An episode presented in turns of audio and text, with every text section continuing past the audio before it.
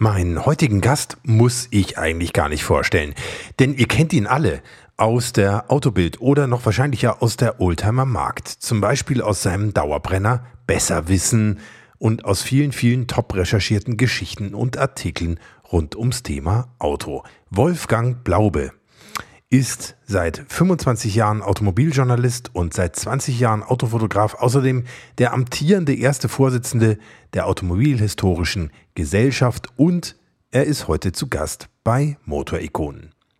Es gibt ja viele Leute, die sich für Oldtimer-Experten halten. Wolfgang Blaube ist einer von denen, die es wirklich sind. Wer ihn kennt, der weiß, dass er außerdem nicht nur sehr fachkundig und unterhaltsam über Autos schreibt, sondern durchaus auch sehr genau weiß, wie man zum Beispiel mit einem Schraubenschlüssel umgeht. Im Übrigen ist er ein durch und durch liebenswerter und hilfsbereiter Kerl, der nicht nur mir schon des Öfteren bei Rallyes über einsame Passstraßen aus der Patsche geholfen hat. Wolfgang Blaube erzählt uns heute aber nicht, warum er den Porsche 911 so liebt. Mit dem wird er ja nicht zuletzt durch seine wunderbare, vielteilige Story der Elver-Wette in der Oldtimer Markt ganz eng in Verbindung gebracht. Nein, Wolfgang spricht hier und heute über seine persönliche Verbindung zum wunderschönen BMW Sechszylinder Coupé der 70er, dem BMW E9. Warum er ihn seit seiner Kindheit liebt wie kein anderes Auto, wie er fast mal einen gekauft hätte, dann doch nicht gekauft hat und sich seitdem ärgert, nicht zugeschlagen zu haben, was die größten Schwächen des E9 sind, wie der E9 fast zum 8-Zylinder und vielleicht sogar zum ersten BMW 12-Zylinder geworden wäre. Ganz nebenbei reden wir dann auch noch über Rostprobleme bei BMW, aber auch bei Mercedes und VW und über so einige andere wichtige Dinge. Es lohnt sich also dran zu bleiben, schon allein deshalb, weil niemand so wissensreich und elegant über den BMW E9 und überhaupt über alle möglichen Autothemen sprechen kann wie Wolfgang Blaube. Der Mann ist ein wandelndes Lexikon, der so ganz nebenbei noch jede Menge Hintergrundstories und Insiderwissen raushaut. Tja, diese Folge von Motorikonen ist deshalb auch ziemlich lang geworden, inklusive einer kleinen Überraschung am Ende. Aber das ist ja noch gar nichts gegen das, was euch dann im zweiten Teil dieser Folge erwarten wird. Viele haben mich ja gefragt, manchmal wieder eine super lange XXXXL-Folge von Motorikonen gibt. Schöne Grüße an den lieben Farmer Jonas an dieser Stelle. Denn in zwei Wochen wird es dann wieder soweit sein. Dann gibt es nämlich eine richtig volle Packung Motorikonen mit fast vier Stunden Wolfgang Blaube. Nicht nur zum BMW E9, sondern auch mit einem ausführlichen Part zu Wolfgangs Werdegang und zur Vorgeschichte des E9 und naja, zur BMW-Geschichte insgesamt. Sehr spannend und empfehlenswert. Eine super lange Folge wird das dann also noch super länger als dieser ohnehin schon lange erste Teil. Des zum Aufwärmen sozusagen. Und damit ganz herzlich willkommen bei Motorikonen und den 100 besten Autos aller Zeiten. Mein Name ist Hans Neubert und wenn ihr Motorikonen noch nicht abonniert haben solltet, dann nutzt doch die folgenden 45 Sekunden vom Intro, um das noch ganz schnell nachzuholen. Würde mich sehr freuen. Bis gleich.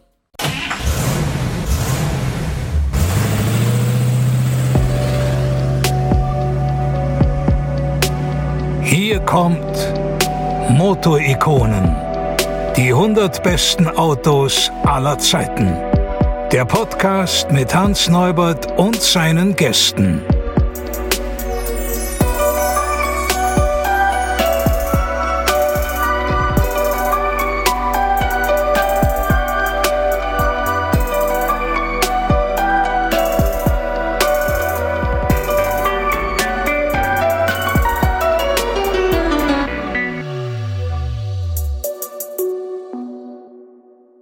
Herzlich willkommen bei Motorikonen und bei mir im Wohnzimmer.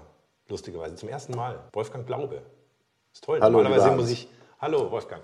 Ähm, normalerweise muss ich immer zu den Gästen hinfahren und heute kommt der Gast zu mir. Vielen Dank dafür. Aber auch nur deshalb, weil ich sowieso auf der Durchreise war. ja.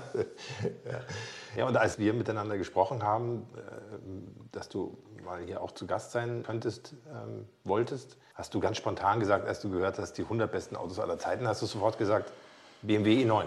Ja, um, also, also zunächst mal, um zu erklären, was ein E9 ist, das ist ja der, der, der Entwicklungscode äh, von BMW und diese, diese E-Nummern haben sich ja erst in den letzten Jahren äh, in dem, im allgemeinen Sprachschatz etabliert. Ähm, äh, genau wie diese, diese W-Nummern bei äh, Mercedes-Benz. Also E9 ist das, das große Sechszylinder-Coupé ähm, von 1969 bis äh, 75 fing an mit dem 2800 CS, dann 3.0 CS, 3.0 CSI, 3.0 CSL und nachher als Sparmodell, als ähm, konsequente Antwort auf die Ölkrise der, der 2,5 CS als, äh, als Sparmodell sozusagen. Ist für mich also äh, rein formal schon immer ein Auto zum Niederknien gewesen. Und es entwickelte sich auch damals, also ich war sechs Jahre alt, als das Auto rauskam, das habe ich natürlich nicht mitbekommen, aber was ich mitbekommen hatte, ähm, zunächst äh, war, zunächst hatte ich damals ein Gesellschaftsspiel, wir haben also Monopoly oder was weiß ich, die ganzen Gesellschaftsspiele gespielt. Und dann kam von dem Spielehersteller Parker ein Agentenspiel, Würfelspiel raus, das hieß Chiffre.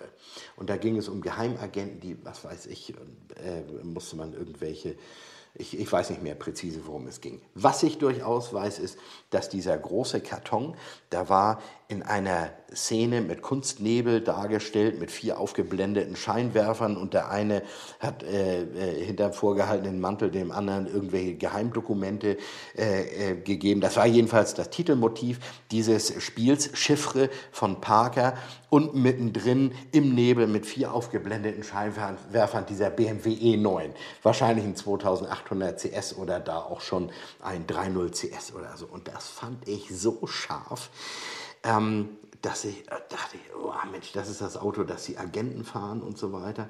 Dann hatten wir einen, einen Werbefotografen in unserer Straße wohnen, Harald Mewes. Und Harald Mewes fuhr einen gold-metallic-farbenen Maserati Indy, ein 4,2 mhm. Liter. Mhm.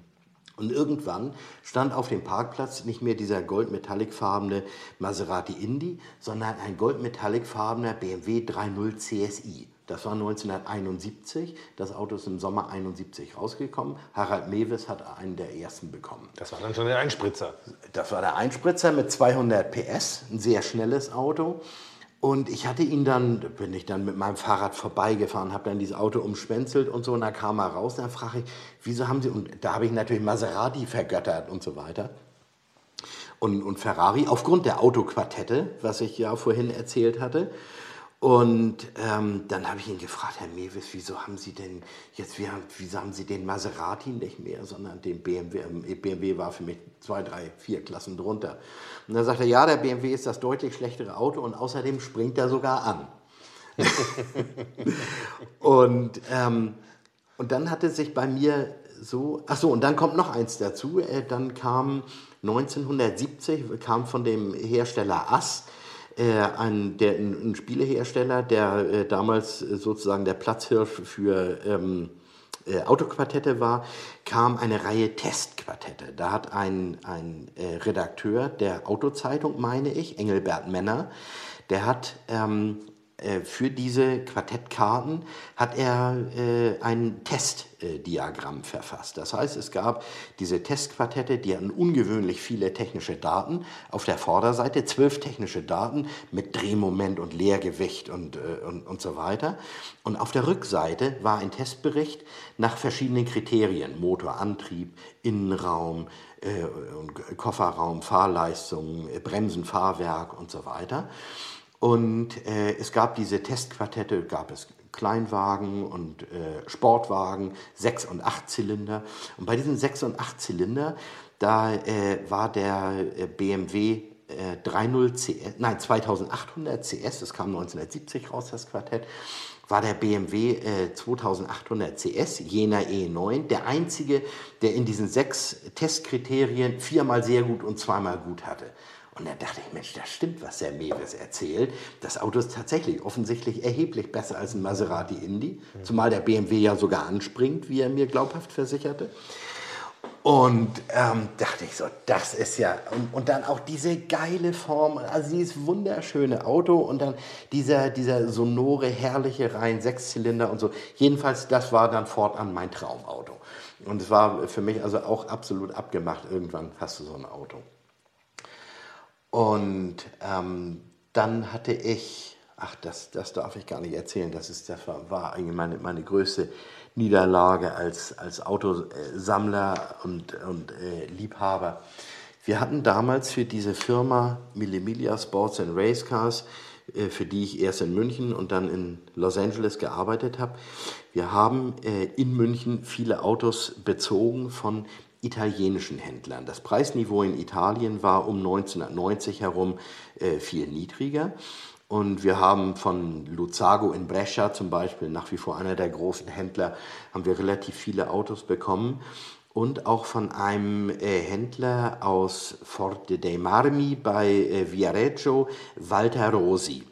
Und äh, Walter Rosi hatte eine große Halle mit 60, 70 Autos, so Fiat 850 Sportcoupé und so weiter. Und irgendwann habe ich bei ihm entdeckt einen BMW 3.0 CSL. Mhm. Stand drauf CSL. Also die eigentlich die, die Leichtbauversion. Leichtbauversion. Ja. Wobei es, ich muss dazu sagen, dass es fünf verschiedene Varianten des 3.0 CSL gab. Äh, landläufig identifiziert man mit dieser Bezeichnung das sogenannte Batmobil mit mhm. den riesen Heckflügel mhm. und mit dem Frontspoiler. Der Heckspoiler war übrigens illegal in Deutschland. Mhm. Den durfte man gar nicht auf der Straße fahren, war ein reines Rennsportaccessoire. Dann diese Windsplits äh, vorne auf den Kotflügeln, die ein paar Jahre später jeder Manta und jeder Capri hatte. Und ähm, ein Dachspoiler hinten und so weiter, der ebenso illegal war. Und äh, es gab aber auch ganz zivile 3.0 CSL, die äh, vorne Sportsitze hatten, die sich nicht mal vorklappen ließen. Das heißt, die Autos hatten eine Rückbank, aber man ist nicht dorthin gekommen, weil sich diese Schalensitze nicht vorklappen ließen.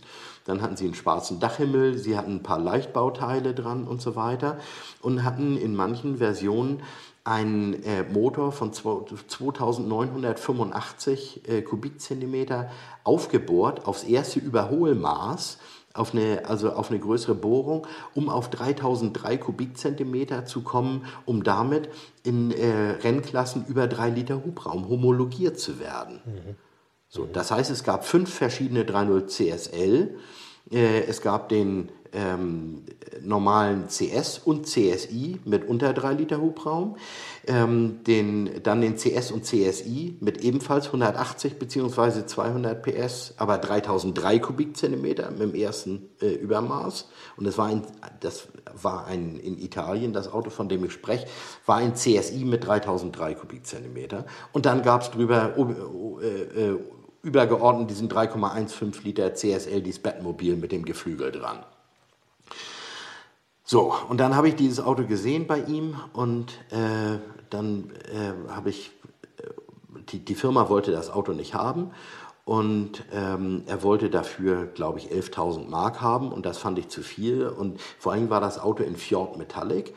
Fjord Metallic war diese äh, Farbe, die zum Modelljahr 71 eingeführt wurde, dieses Eisblau Metallic, mhm. in dem dann fortan gefühlte 90 Prozent aller E9 rumfuhren. So, und ich wollte also brennend einen E9 haben, aber ich hatte diese 10.000 oder 11.000 Mark, was das Ding äh, kosten sollte, hatte ich nicht.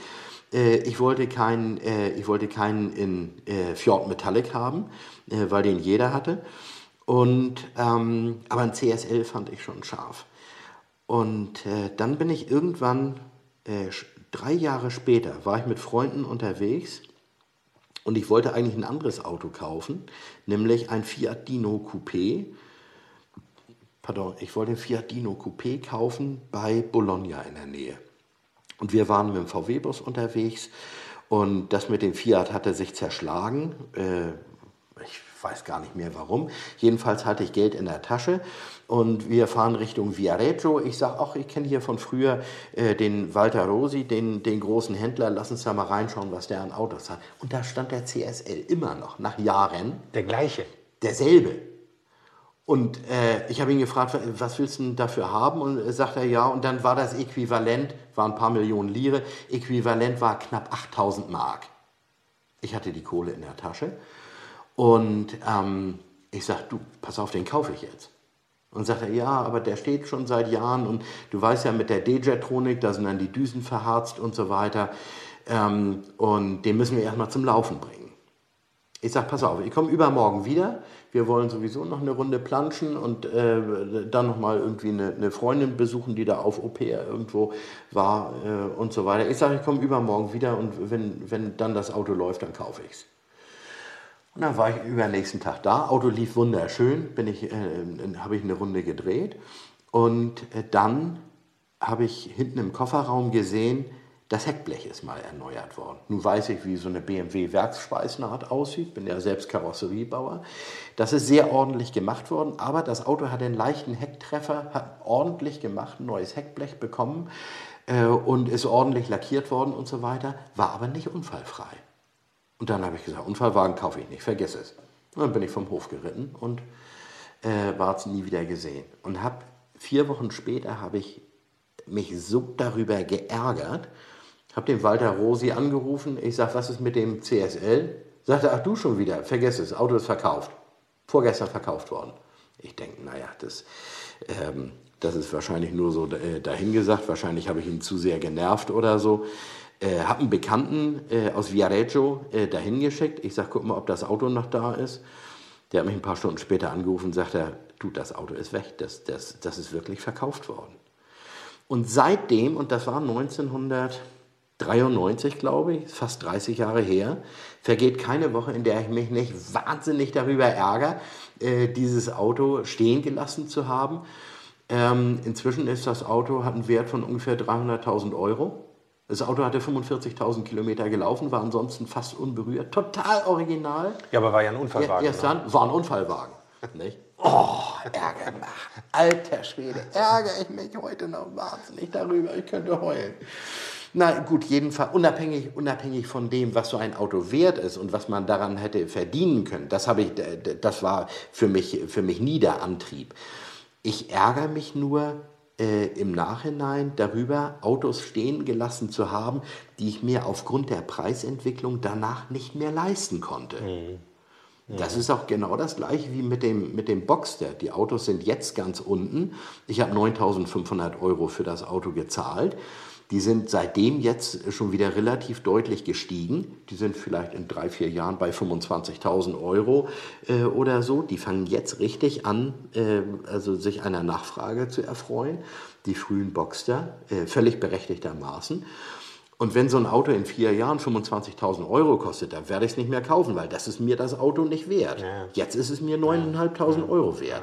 Ja. Und deshalb ärgere ich mich halt über die eine oder andere entgangene Chance, also nicht zugeschlagen zu haben bei dem einen oder anderen Auto. Na jedenfalls äh, dieser, also dieser E9 ist von der, wenn man so ein Auto mal gefahren hat, es hat natürlich Defizite, äh, beispielsweise äh, was BMW, ich halte es für eine Fehlkonstruktion, diese rahmenlosen Seitenscheiben. Also du kannst ja das Auto an der Seite bis auf die vorderen Dreiecksausstellfenster kannst du ja ohne B-Säule von vorne bis hinten durchgehend öffnen, was wunderschön ist. Hatten die kleinen Mercedes-Coupés und die großen, die großen auch, zu. Der, zu, ja. zu der Zeit genauso. Finde ich, ist ein, ein sehr, sehr schönes äh, Feature. Eigentlich sinnlos, weil du nie alle vier Seitenfenster gleichzeitig öffnest. Aber es ist eben hübsch. Man kann so ein bisschen Cabrio und spielen. Man, ne? kann, man kann Cabrio spielen, genau.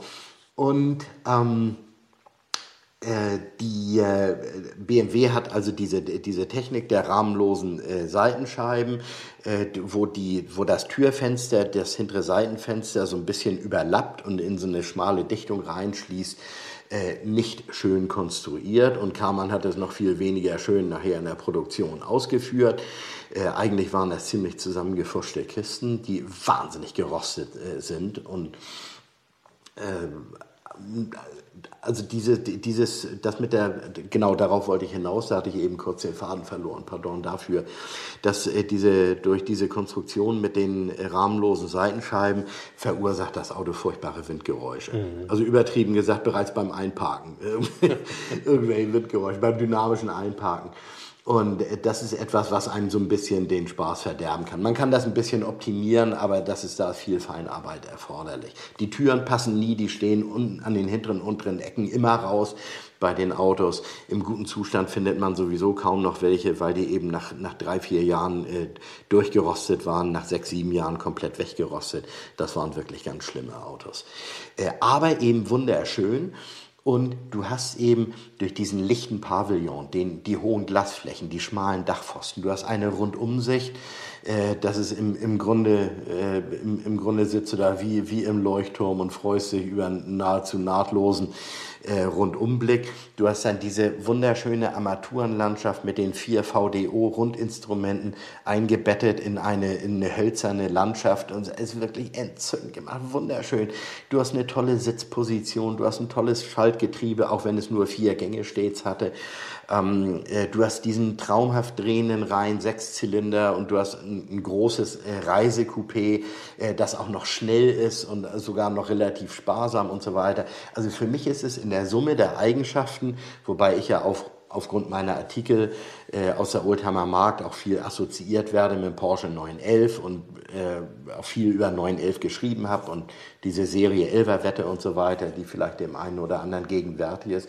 Ich sage aber immer wieder, und das ist eben auch der Grund, warum ich hier sitze und warum du mich hier haben wolltest, der E9 ist für mich in der Summe der Eigenschaften und in der Ästhetik, in der Fahrbarkeit und so weiter unter dem dicken Strich das schönste klassische Auto der Welt. Immer gewesen. Das ist mal eine Ansage. Das ist eine Ansage. Das Moto-Ikonen Factsheet.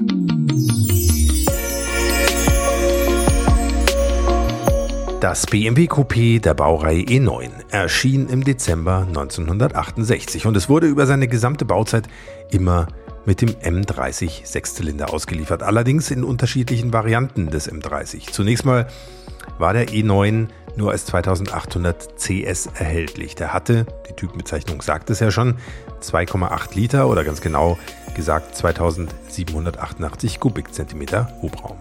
Dieser Vergasermotor war dann auch erstmal für einige Zeit die einzige erhältliche Version mit 170 PS bei 6000 Umdrehungen und mit 240 Newtonmetern Drehmoment. Das Ergebnis waren 0 auf 100 in 9,1 Sekunden und eine VMAX von 206. Länge 4,66 Meter, Breite 1,65 Meter, Höhe 1,36 Meter, Radstand 2,62 Meter. Und auf die Waage brachte er leer 1355 Kilo.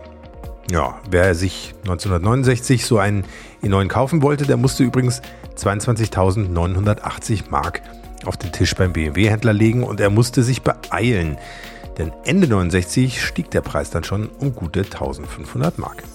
Erst ab April 71 wurde der 2800 CS nach 9399 gebauten Autos durch den 3,0 CS abgelöst. Ebenfalls ein Vergaserauto, jetzt mit 2985 Kubikzentimetern und 180 PS. Und endlich mit innenbelüfteten Scheibenbremsen rundherum.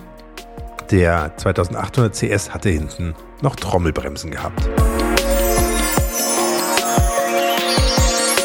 Ab Herbst 71, da wurde übrigens auch ich geboren, gab es diesen 3 Liter dann auch mit Bosch D-Jetronic Saugrohreinspritzung und 200 PS. 7,7 Sekunden auf 100 und VMAX 220. Für die damalige Zeit schon ganz ordentlich.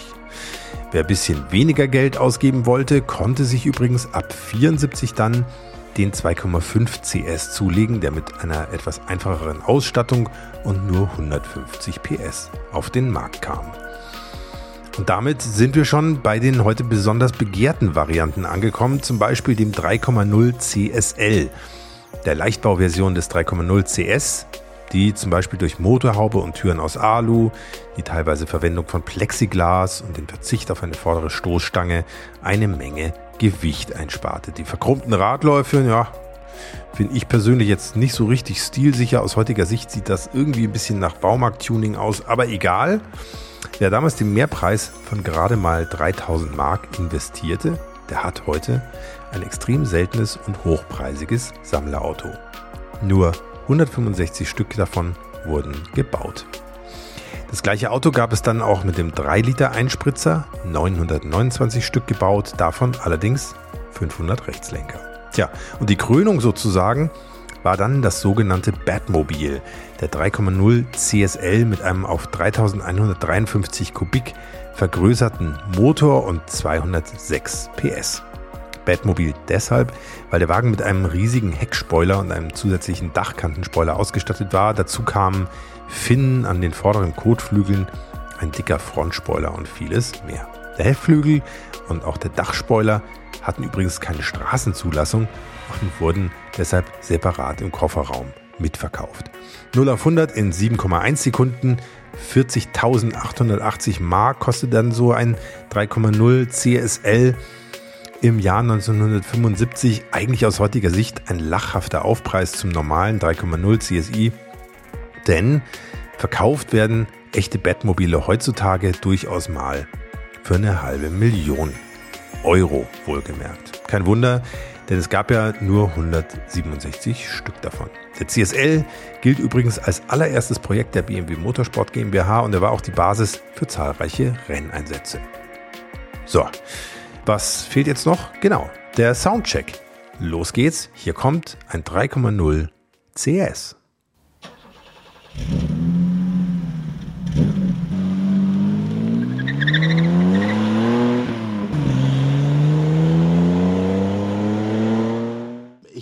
Muss auch dazu sagen, dass ich, äh, ich gehöre nicht zu den Leuten, die so ein Auto mal gesehen haben oder äh, mal äh, als äh, Klappposter äh, an der Kinderzimmerwand hängen hatten oder so, sondern ich habe im Laufe äh, meines Lebens beruflich und aus Passion ich habe eigentlich alles an Autos gefahren. Ich hab, es gibt eigentlich keinen italienischen Supersportwagen, den ich nicht gefahren habe. Ich kann dir genau erzählen, wie ein Ferrari Daytona, wie ein Lamborghini Miura, wie ein Countach fährt, ein Berlinetta Boxer.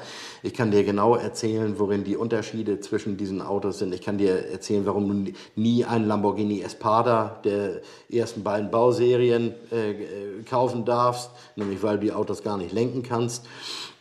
Äh, und, und so, ich kann wirklich gut äh, Autos äh, beurteilen, habe das Jahre und Jahrzehnte lang gemacht und habe wirklich alles gefahren.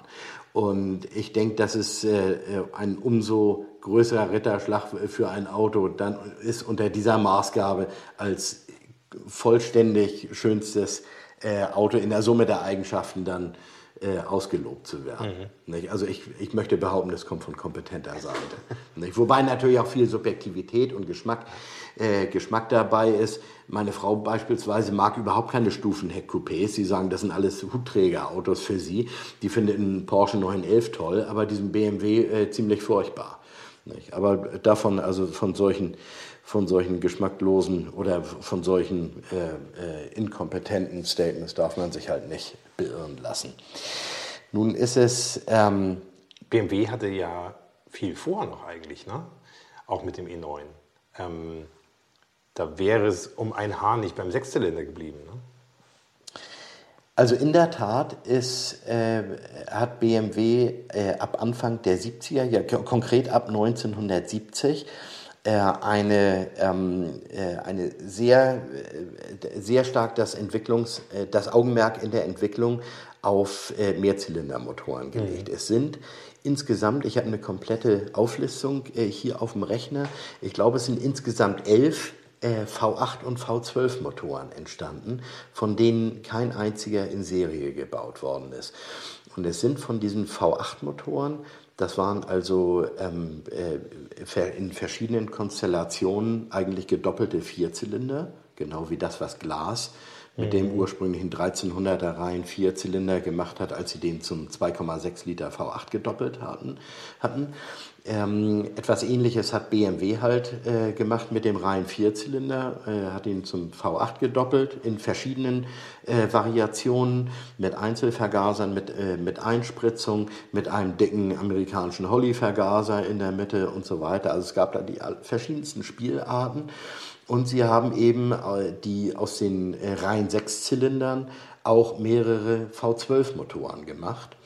Ähm, und äh, auch in verschiedenen Konstellationen, hatten alle einen Bankwinkel von 60 Grad, aber dann auch verschiedene Spielformen, zumal es ja den E30 rein Sechszylinder gab von 2,5 bis 3,5 Liter, aber ab 1971, 72 auch noch in Konstruktion war der M20, der spätere äh, Reihen Sechszylinder äh, der kleineren Konfiguration mhm. mit der zahnriemengetriebenen Nockenwelle, mhm.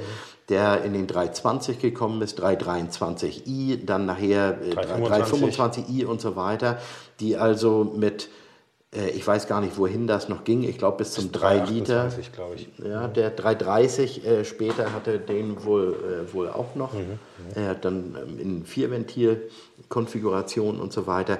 Jedenfalls haben sie auch schon ganz früh aus dem äh, aus dem M20 auch schon, den auch schon gedoppelt und V12 gemacht. Der erste, also der Motor kam ja 77, glaube ich, in Serie mhm. als rein Sechszylinder.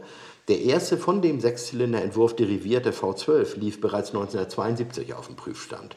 So, und dann gab es eben V12-Entwicklungen aus dem M20 raus, aus dem M30 raus äh, und so weiter. Also äh, BMW. Also das, was dann in den 80ern im 57 äh, debütierte, das hatte dann eigentlich einen wahnsinnig langen Vorlauf, ne? Ja, absolut. Und äh, die, äh, der erste Siebener, der E23, der ja der Nachfolger des ersten großen Sechszylinder BMW des E3 war, also 2500 bis 33 Li, die große Limousine.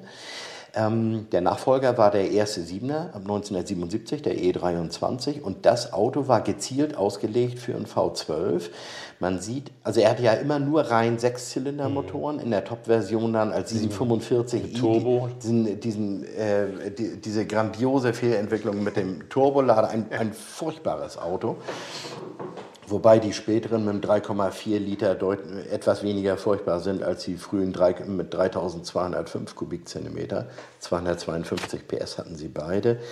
Äh, aber damit gegen äh, Mercedes wie ein 450 SEL 6,9 anzustinken oder so war einfach ein lächerliches Unterfangen. Also ich denke, damit hat BMW sich auch ziemlich massiv blamiert. Das Auto ist überhaupt nicht gut angekommen und war auch permanent kaputt und so weiter. Äh, hat also nicht, äh, keine, keine tolle Reputation eingefahren. Ähm, der 7er, der E23, ist aber, auch wenn er nur mit sechs Zylindern äh, serienmäßig gebaut worden ist, ähm, hat er, das erkennt man, wenn man das Auto von unten sieht, auch ausgelegt in der Bodengruppe für eine Doppelflut, für eine zweiflutige Abgasanlage, das heißt ein V-Motor. Der Zwölfzylinder war äh, serienreif, sollte auch als 745i äh, kommen. Und diese Zwölfzylindermotoren haben sie ähm, im E9, genau wie auch die V8-Motoren, die gleichsam nicht in Serie gegangen sind, im E9 probiert und äh, Ging die denn da rein? ausgiebig getestet, die gingen da rein. Ja. Der Motorraum war, äh, war groß genug und man musste da wohl ein bisschen tricksen und dann hat man auch mal bei verschiedenen Testwagen den Kühler dann in den Kofferraum brauchst du ja nicht bei so einem Versuchsauto, mehr oder weniger, oder ist eher verzichtbar als beim Serienauto möchte ich behaupten, dass man dann auch mal die Kühler nach hinten verlegt hat. Man hat übrigens, ähm, das ist vielleicht dem einen oder anderen auch gegenwärtig, als so ein Wettrüsten nachher äh, entfesselte zwischen Mercedes-Benz und BMW, als beide ihren V12-Motor etabliert hatten und äh, Mercedes-Benz 91 mit dieser äh, ähm, mit dieser äh, sogenannten Helmut Kohl Erstklasse mit dem mhm. W140 gekommen ist. Da hat BMW sich, ich glaube, es war mehr als Scherz gedacht, ähm, äh, ich hatte mich mit dem damaligen Motorenentwickler mal intensiv darüber Aber unterhalten. Fischer. Da hat man den, den, äh, den Goldfisch mhm. äh, gemacht, den, äh, den 16-Zylinder. Den 16-Zylinder, mhm. V16-Zylinder mhm. mit, ich meine, 6 Liter, 6 Liter Hubraum und 440 PS oder sowas.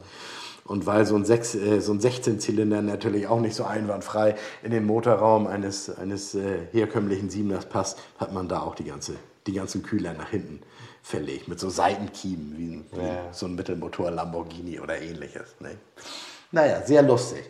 Jedenfalls ähm, ist der, also maßgeblich aufgrund der Ölkrise äh, 1973, 74, der, äh, die also sehr äh, an, dem, an der Verkaufbarkeit großmotorisierter Autos gezehrt hat äh, für wenige Jahre, hat man bei BMW eben diesen V12 fallen gelassen, äh, bei dem Siebener und äh, hat es für die nächsten Jahre und äh, ja eigentlich für ein Jahrzehnt bei den reinen Sechszylindern äh, belassen. Nicht? Und äh, ich habe mich länger befasst, habe auch Artikel drüber geschrieben, über diese V8 und v, V12-Konstruktion. Es gibt auch immer noch, es ein paar Versuchsmotoren überlebt. Und äh, ich kenne sogar ein Versuchsauto, das überlebt hat. Das ist ein 3.0 SI mit einem Vergaser V8 äh, drin. Wo steht und, das heute? Ähm, das steht in der Nähe von Augsburg bei einem Sammler. Mhm. Mhm. Und der hat das irgendwie hat wohl ein damaliger Entwickler von BMW das Auto, ob es entsorgt werden sollte oder, also offiziell, offiziell hat er das Auto wohl nicht bekommen, aber über irgendwelche Wege oder Umwege ist er daran gekommen und ähm, manche, bei manchen Herstellern hat sowas mal mehr oder weniger ungeplant, ungewollt das Haus verlassen. Nicht? Und äh, so kommt es natürlich auch dazu, dass so der eine oder andere Versuchswagen oder Prototyp mal in Sammlerhand gelandet ist. Mhm. Naja, und ähm, jedenfalls der, der E9 ist, äh, ist also auch ein sehr erfolgreiches Auto gewesen, gleichsam sehr teuer. BMW hat äh, gut Geld verdient damit. BMW hat äh, auch für, ich glaube, maßgeblich ähm, mit äh, finanziert, dass ähm, Karmann das äh, Werk in das Fertigungs, die Fabrik in Rheine äh, in Westfalen äh, gebaut hat. Da waren wohl auch äh, Regierungsgelder des Bundeslandes ähm, Nordrhein-Westfalen mit dabei. Und jedenfalls, die sind bei Kamann in Rheine gebaut worden, in bekanntermaßen schlechter Qualität. Genau wie der Nachfolger, der Sechser. Und davon hatte dann äh, nachher BMW von dieser Rufschädigung durch die äh, miserable Karosserie, äh, Qualität und Rostschutzvorsorge äh, so nachhaltig die, äh, die Nase voll, dass sie die Sechserproduktion nach wenigen Jahren in Rheine abgezogen haben und äh, nach Bayern verlegt haben. Ich meine zum Modelljahr 78 oder 79. Mhm. Das heißt, der Nachfolger des E9, ähm, des äh, Sechser mit dem Kürzel E24, der ist in den ersten Jahren noch in Rheine gebaut worden und ist dann zum äh, rhein-bayerischen äh, was war das? War die Stahlqualität so schlecht oder hat man das nicht, nicht ordentlich vorbehandelt vor der Lackierung oder was, was waren da die Faktoren? Ich habe neulich einen umfangreicheren Artikel drüber geschrieben, äh, auch in meiner Klugscheißer-Kolumne. Da habe ich, äh, hab ich mal diese, diese Stammtischweisheit auf, äh, aufgegriffen. Diese Behauptung, die ja auch nicht unbekannt ist, die Automobilindustrie baue äh, möglichst schlechte Autos, um für einen kurzfristigen Ersatzbedarf zu schaffen was totaler Quatsch ist. Es hat es wirklich nie gegeben. Das ist eine, eine, äh, ein verschwörungstheoretisches Konstrukt. Äh, gleichsam ist es natürlich so, dass viele Autos äh, so eine kurze Halbwertszeit hatten, gerade in den 70er und frühen 80er Jahren und waren so miserabel von der Qualität, dass man schon auf die, auf die Idee kommen kann, dass es bei dem einen oder anderen Hersteller so gelaufen ist. Mhm. Äh, ich konkludiere meinen Artikel äh, mit, dem, mit dem sinnreichen Satz, und da, den kann sich halt mal jeder, jeder äh, in der Hirnrinde bewegen, der eben dieser, dieser Verschwörungstheorie aufsitzt, dass die Hersteller möglichst schlechte Autos bauen also ich, ich konkludiere eigentlich diesen Artikel äh, mit, der, mit der sinnreichen Frage, äh, wenn mir, äh, wenn Fiat so ein schlechtes Auto baut, äh, dass es mir nach vier Jahren unterm Hintern weggammelt. Warum soll mein nächstes Auto dann ausgerechnet ein Fiat sein? Also so viel zu dieser Logik, äh, die insofern keine ist. Also es ist, es ist aber in der Tat so, und das hatte ich auch geschrieben, dass äh, Rostschutzvorsorge ist eine ist eine Sache, die man, die kein Neuwagenverkäufer sieht. Kein Käufer sieht die äh, Langzeitqualität eines Autos.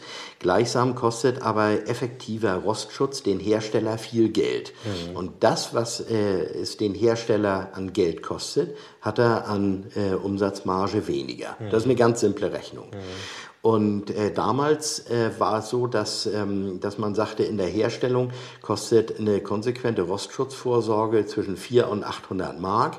Heute ist man äh, so bei einer Größenordnung von ungefähr 1500 Euro. Und es gibt äh, immer mal Hersteller, die meinen, sich das irgendwann teilweise sparen zu können. Dann kommt nach ein paar Jahren natürlich die Keule in Form einer schlechten Reputation, eines schlechten Rufs Nachbesserungen, Rückrufaktionen, Nacharbeiten und so weiter. Äh, Mercedes-Benz hat sehr, sehr leidvolle Erfahrungen damit gemacht, beispielsweise bei der Vier-Augen-E-Klasse W210. Auch bei der C-Klasse. Ne? Und ich meine, diese Autos, ja. aus der Schremp-Ära. Die fahren jetzt hier überall noch rum, ne? aber sie zeigen halt überdeutlich, dass man damals äh, nicht genug Geld dafür ausgegeben hat. Nein, das ist also die. Äh, es ist so, dass äh, da muss ich dir widersprechen. Man hat in der Tat, man hat unglaublich äh, ausführliche Versuche gemacht mit dem, mit dem W210, dieser Vier-Augen-E-Klasse. Ich finde es ein poppenhässliches Auto, mhm. aber es ist, was überhaupt nicht durchgedrungen ist, äh, Daimler-Benz hat da ein, ein Öko-Auto ähm, äh, hinsichtlich einer ökologisch verantwortbaren Entsorgbarkeit entwickelt. Wasserlacke. Ist, äh, äh, Wasserbasislacke. Mhm. Es ist tatsächlich das erste, das erste Auto, jetzt mal unabhängig davon, dass es, ähm, äh, dass es sowas wie ähm, äh, Polyvinyl, also den Kunststoff PVC, gab es in der, in der Anfangszeit des Automobilismus nicht. Hat dann aber nachher ab den 50er, 60er Jahren ist PVC immer weiter gewuchert. PVC ist ein Kunststoff, der sehr schwer zu recyceln oder zu entsorgen ist.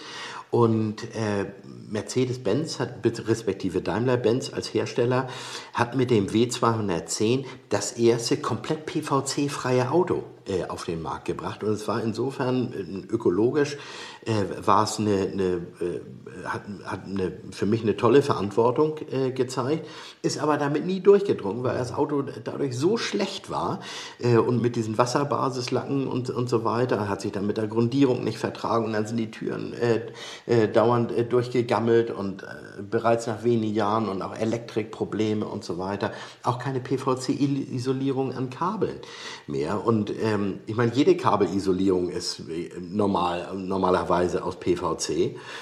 Und so nicht mal an der Kabellage hat man, äh, hat man diesen äh, Standardkunststoff verwendet. Und auch dadurch äh, bedingt hat das Auto äh, auch massive Elektrikprobleme ja. gehabt. So, das sind aber Effekte, die kannst du auch in Millionen Testkilometern, kannst du, äh, kannst du solche Langzeiteffekte nicht simulieren. Dann kann ein Hersteller einfach nur sagen, wir sind jetzt mal so mutig und, äh, und zeigen uns innovativ und äh, hoffen, äh, dass, äh, dass diese Innovation auch langfristig hält, dass sie nicht zu einem rufschädigenden Boomerang wird. Mhm. Und beim W210 bei Mercedes ist genau das der Fall gewesen. Ebenso bei der ersten C-Klasse W202 äh, die also nicht minder gammelte. Nicht? Und äh, wobei die etwas früher auf den Markt gekommen ist und es da andere Ursachen hatte. Der W202, der 1993 gekommen ist, war auch noch ein Voll-PVC-Auto, davon abgesehen.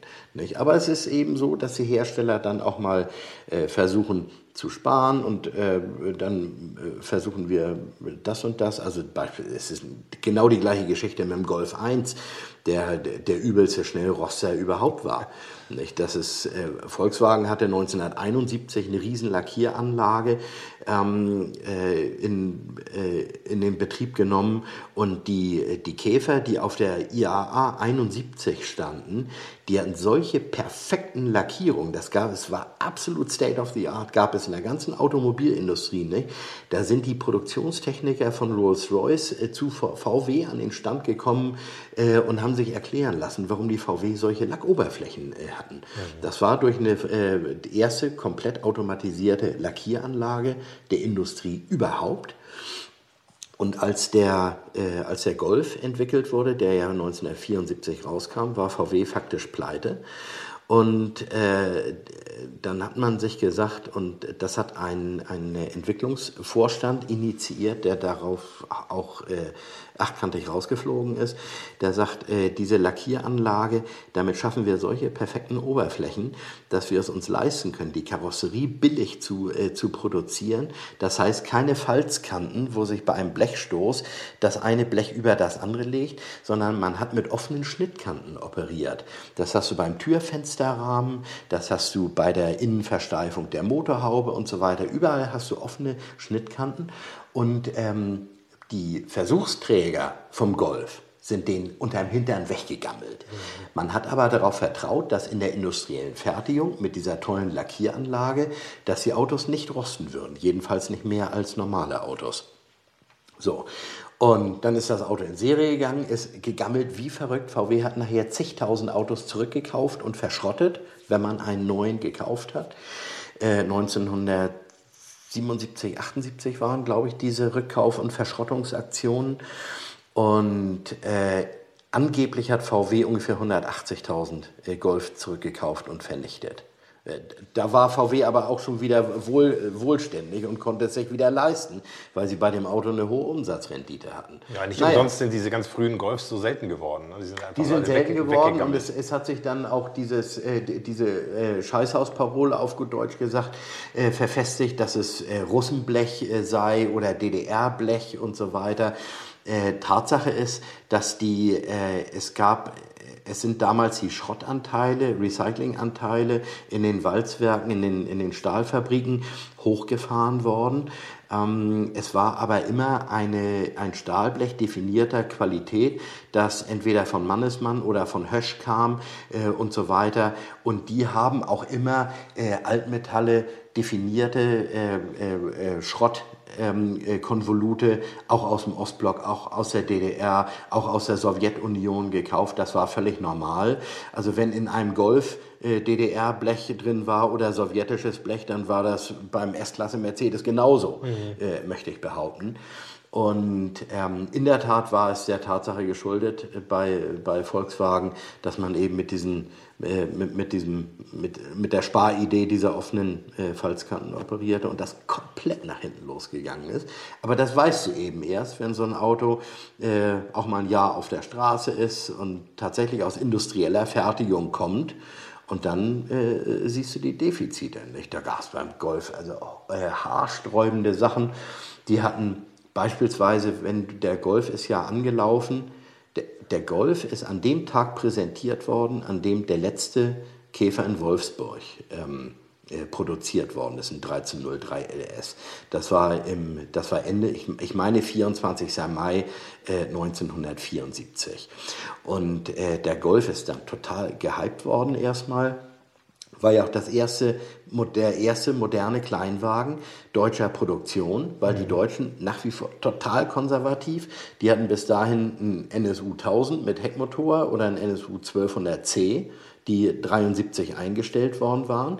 Ansonsten gab es in der Klasse einen Opel Kadett, der gerade den Sprung vom Kadett B zum Kadett C äh, geschafft hat, 1973. Der Kadett C war aber auch ein konservativer ähm, äh, Stufenheck Hecktriebler mit der Starrachse hinten und so. War einfach ein ganz konservativer Kleinwagen. Und der Ford Escort genauso.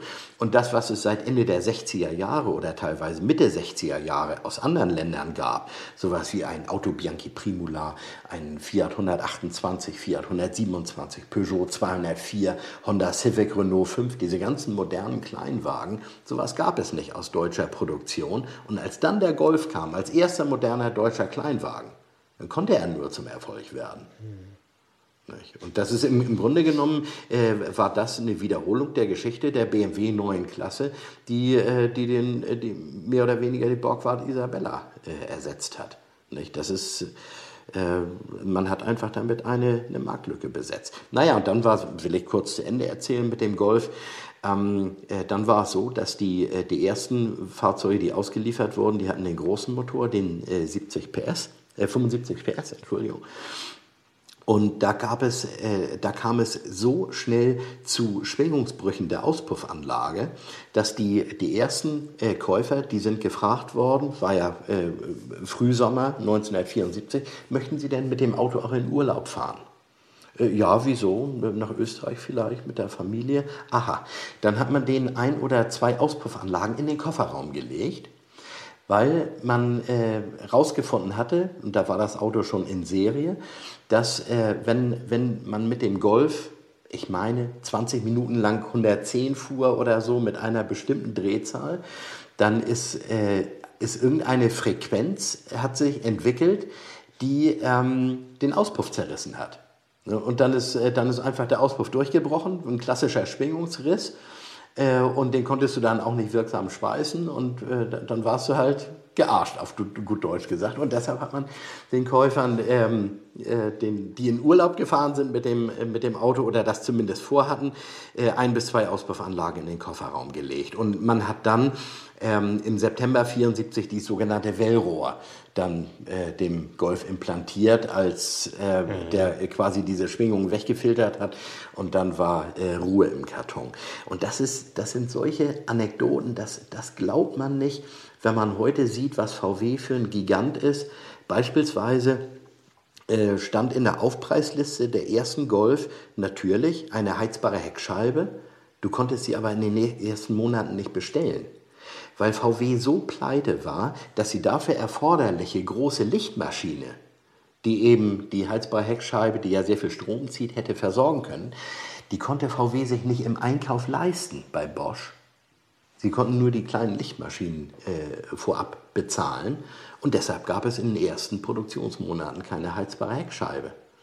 Und dann war es ja so, VW hatten nur bis auf den K70, den sie ja, das ein Findelkind, der ein Findelkind von NSU war, äh, nur äh, Autos mit, äh, mit luftgekühlten Heckmotoren gebaut. Mhm. Und VW hatte, als sie diese, äh, diese äh, Generation der wassergekühlten Frontmotorautos entwickelt haben, die hatten ja gar keine Kreditreputation bei einem Kühlerhersteller wie Beer beispielsweise. Äh, eine, eine, eine Kühlwasser-Innenraumheizung, eine, äh, ein Kühler, das kam von, von Beer aus Stuttgart, äh, glaube ich. Und äh, Bär hat gesagt, naja gut, äh, wenn, wenn ihr Kühler haben wollt, dann für eure, wie viel wollt ihr bauen? 400.000 Golf im Jahr, dann kostet euch das so und so viel. VW konnte nicht zahlen und hat sich einfach keine Kühler leisten können. Und es gab äh, eine Konstruktion des französischen Herstellers Sofica aus den späten 60er Jahren. Und Sofica hat einen komplett neuen Kühler entwickelt mit einem ganz scharfkantigen wie Rasierklingen, äh, ein Aluwabengitter, äh, verklebt mit äh, mit Seiten mit einem Wasserkasten aus duroplastischem Kunststoff. Der erste Kupfer, die Kupferpreise sind damals äh, richtig hochgegangen. Alle Autokühler waren aus Kupfer, teilweise mit, mit Messingteilen verlötet und so weiter. Dann schwarz lackiert mhm. natürlich.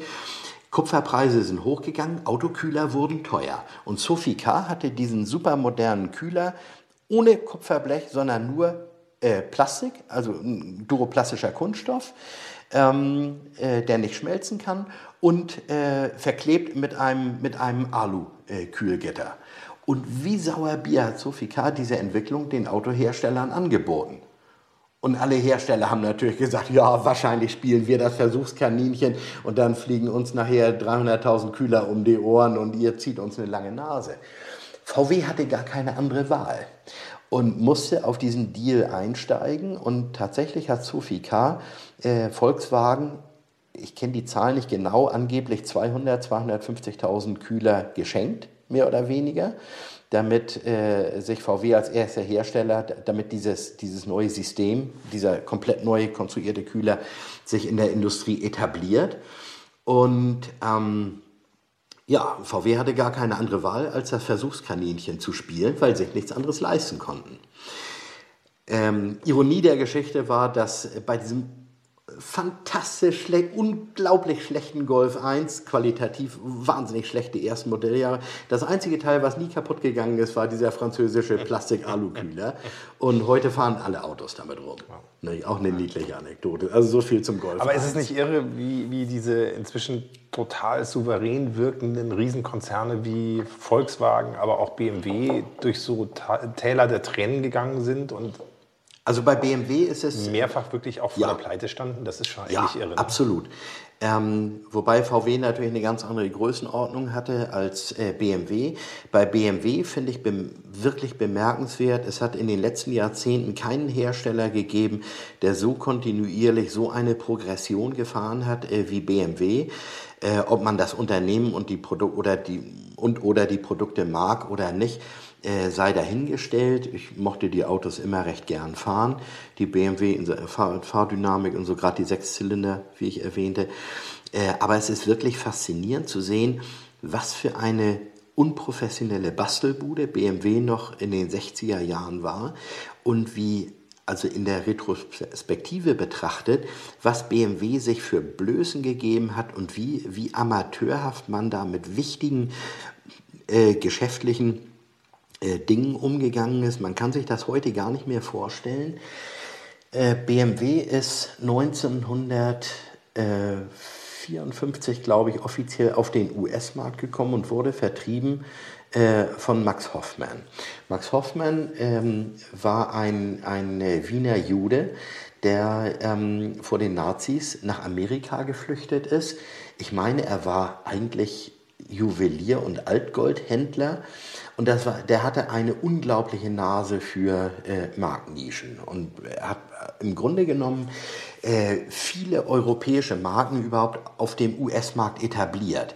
Jaguar hat er dahin gebracht, äh, Lancia, äh, verschiedene andere äh, Italiener. Er hatte kurzzeitig Peugeot, meine ich. Er hat Mercedes-Benz initiiert äh, in den USA, Volkswagen, Porsche, wie gesagt Jaguar, BMW und so weiter. Und Max Hoffman hat ähm, eine sehr, ich, also keine besonders seriöse Vertrieb, Vertriebspolitik äh, betrieben. Erstmal hat er also ganz windige Händlerverträge äh, gemacht. Dann waren die Autos an der Westküste in den USA anderthalb Mal so teuer wie an der Ostküste. Und die, äh, die äh, Großhändler äh, in, aus dem Westen der USA, aus Kalifornien zum Beispiel, mussten bei ihm das gleiche zahlen wie der Retailkunde in New York.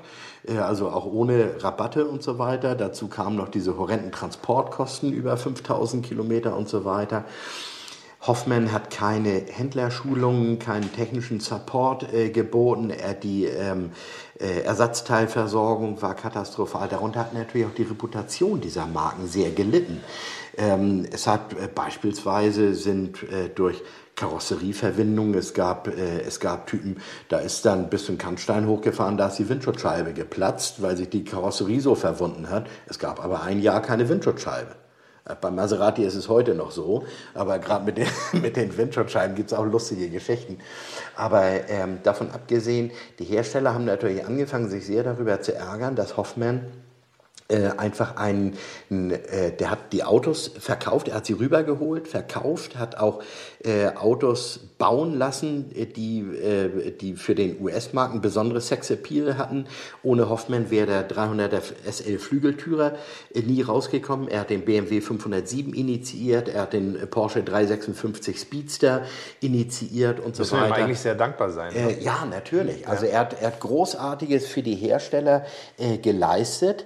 Und äh, einige Hersteller haben auch wirklich durch Hoffmann und seine, seinen Vertrieb überlebt. Gleichzeitig hat er aber ähm, die, für eine äh, wirkliche Rufschädigung der Autos gesorgt, dadurch, dass er außer dem reinen Neuwagenverkauf eigentlich nichts gemacht hat. Mhm. Und das hat natürlich einen Hersteller nach dem anderen wahnsinnig gewurmt. Ich kenne diese Geschichten deshalb sehr intim, weil ich befreundet war mit Otto Erich Filius der ähm, äh, eine Woche vor seinem 100. Geburtstag verstorben ist vor wenigen Jahren und der der erste Porsche-Statthalter in den USA war und 1956 von äh, Ferry Porsche entsandt wurde in den USA, um äh, Porsche of North America zu, zu gründen und Max Hoffmann, wie er sagte, das Handwerk zu legen. Wobei Ferry Porsche selbst da massive Ressentiments hatte, weil er, Ferry Porsche war ein bescheidener Gutmensch, überhaupt kein Firmen- oder Konzernlenker, als der er teilweise verkauft wird. Das war ein liebenswerter, entscheidungsschwacher, eigentlich ein, ein Entscheidungslegastheniker, wenn man so will, der vor nichts solche Angst hatte wie vor Wachstum und vor Wachstum seiner Firma und einer entsprechenden äh, wachsenden Personalverantwortung und so weiter. Und äh, Ferry Porsche hatte massive Probleme damit, äh, einem Juden, der ja Max Hoffmann war, das Handwerk zu legen. Mhm. Es ging aber um das äh, Überleben von Porsche in den mhm. USA. Mhm. Die 356, äh, die hatten, wenn man äh, lange schnell gefahren ist, die Motoren waren äh, nicht vollgasfest, die hatten Motorschäden ohne Ende, es gab kaum Ersatzteile und das, äh, da, dadurch, darunter hat natürlich massiv die Reputation gelitten, wie auch bei anderen Marken. Und der Otto Erich Filius ist halt dann 56 äh, in die USA entsandt worden, um Hoffmann, wie er sagte, das Handwerk zu legen. Er war gleichsam mit ihm gut befreundet. Das sind irre Geschichten. Mhm.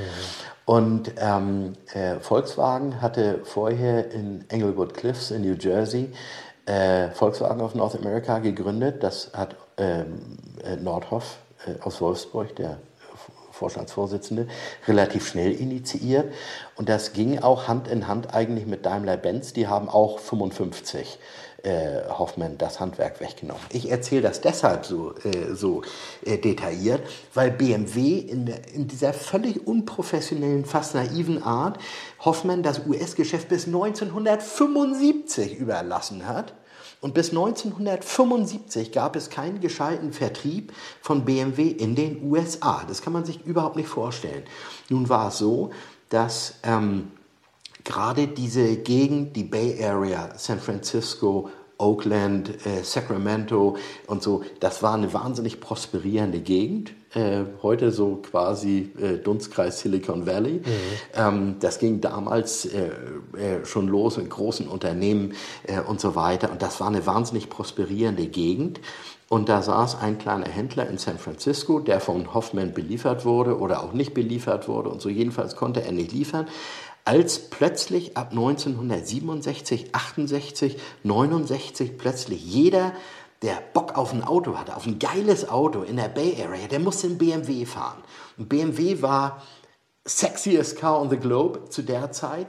2002 TII äh, ab äh, 68, 69, dann die E3, die als Bavaria äh, liefen, die 2500, 2800, natürlich der E9 ähm, ab 1969, 2800 CS, nachher 3.0 CS, CSI und äh, die Händler konnten nicht liefern, äh, weil Hoffman nicht liefern konnte.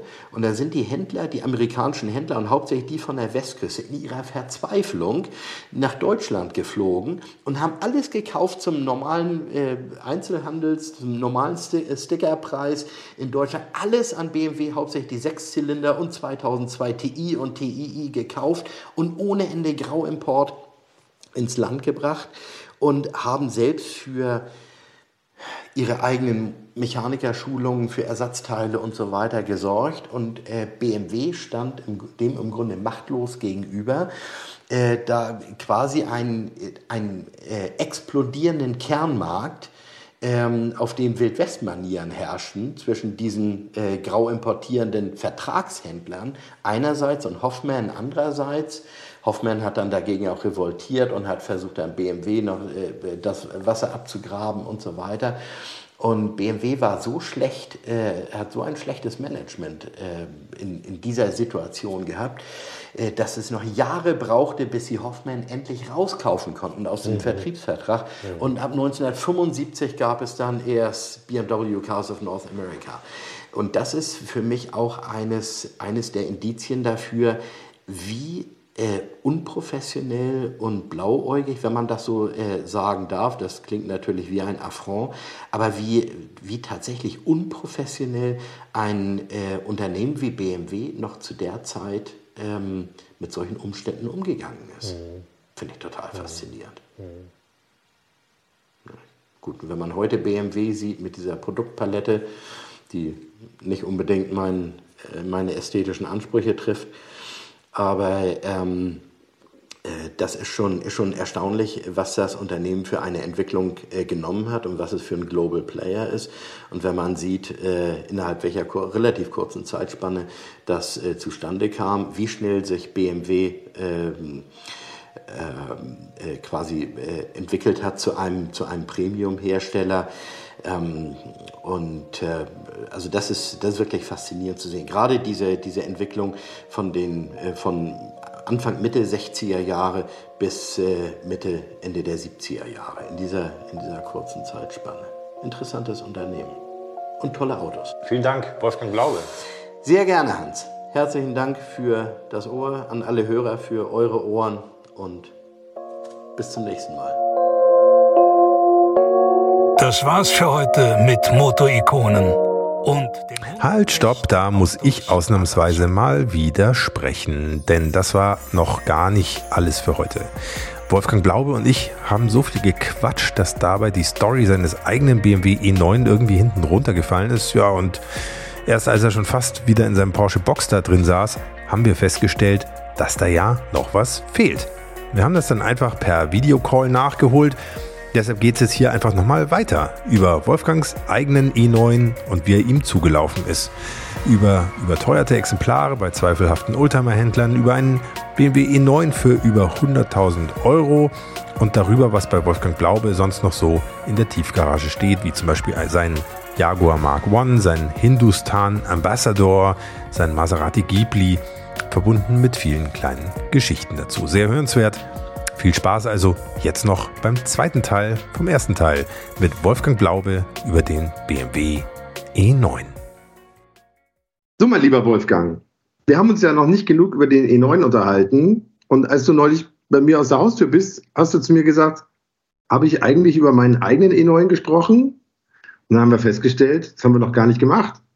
Ja, da haben wir uns ziemlich festgequatscht. Und, ja, äh, aber nachdem das Interview eh noch nicht so lang war, haben wir uns ja jetzt gedacht, wir holen das einfach nach, oder?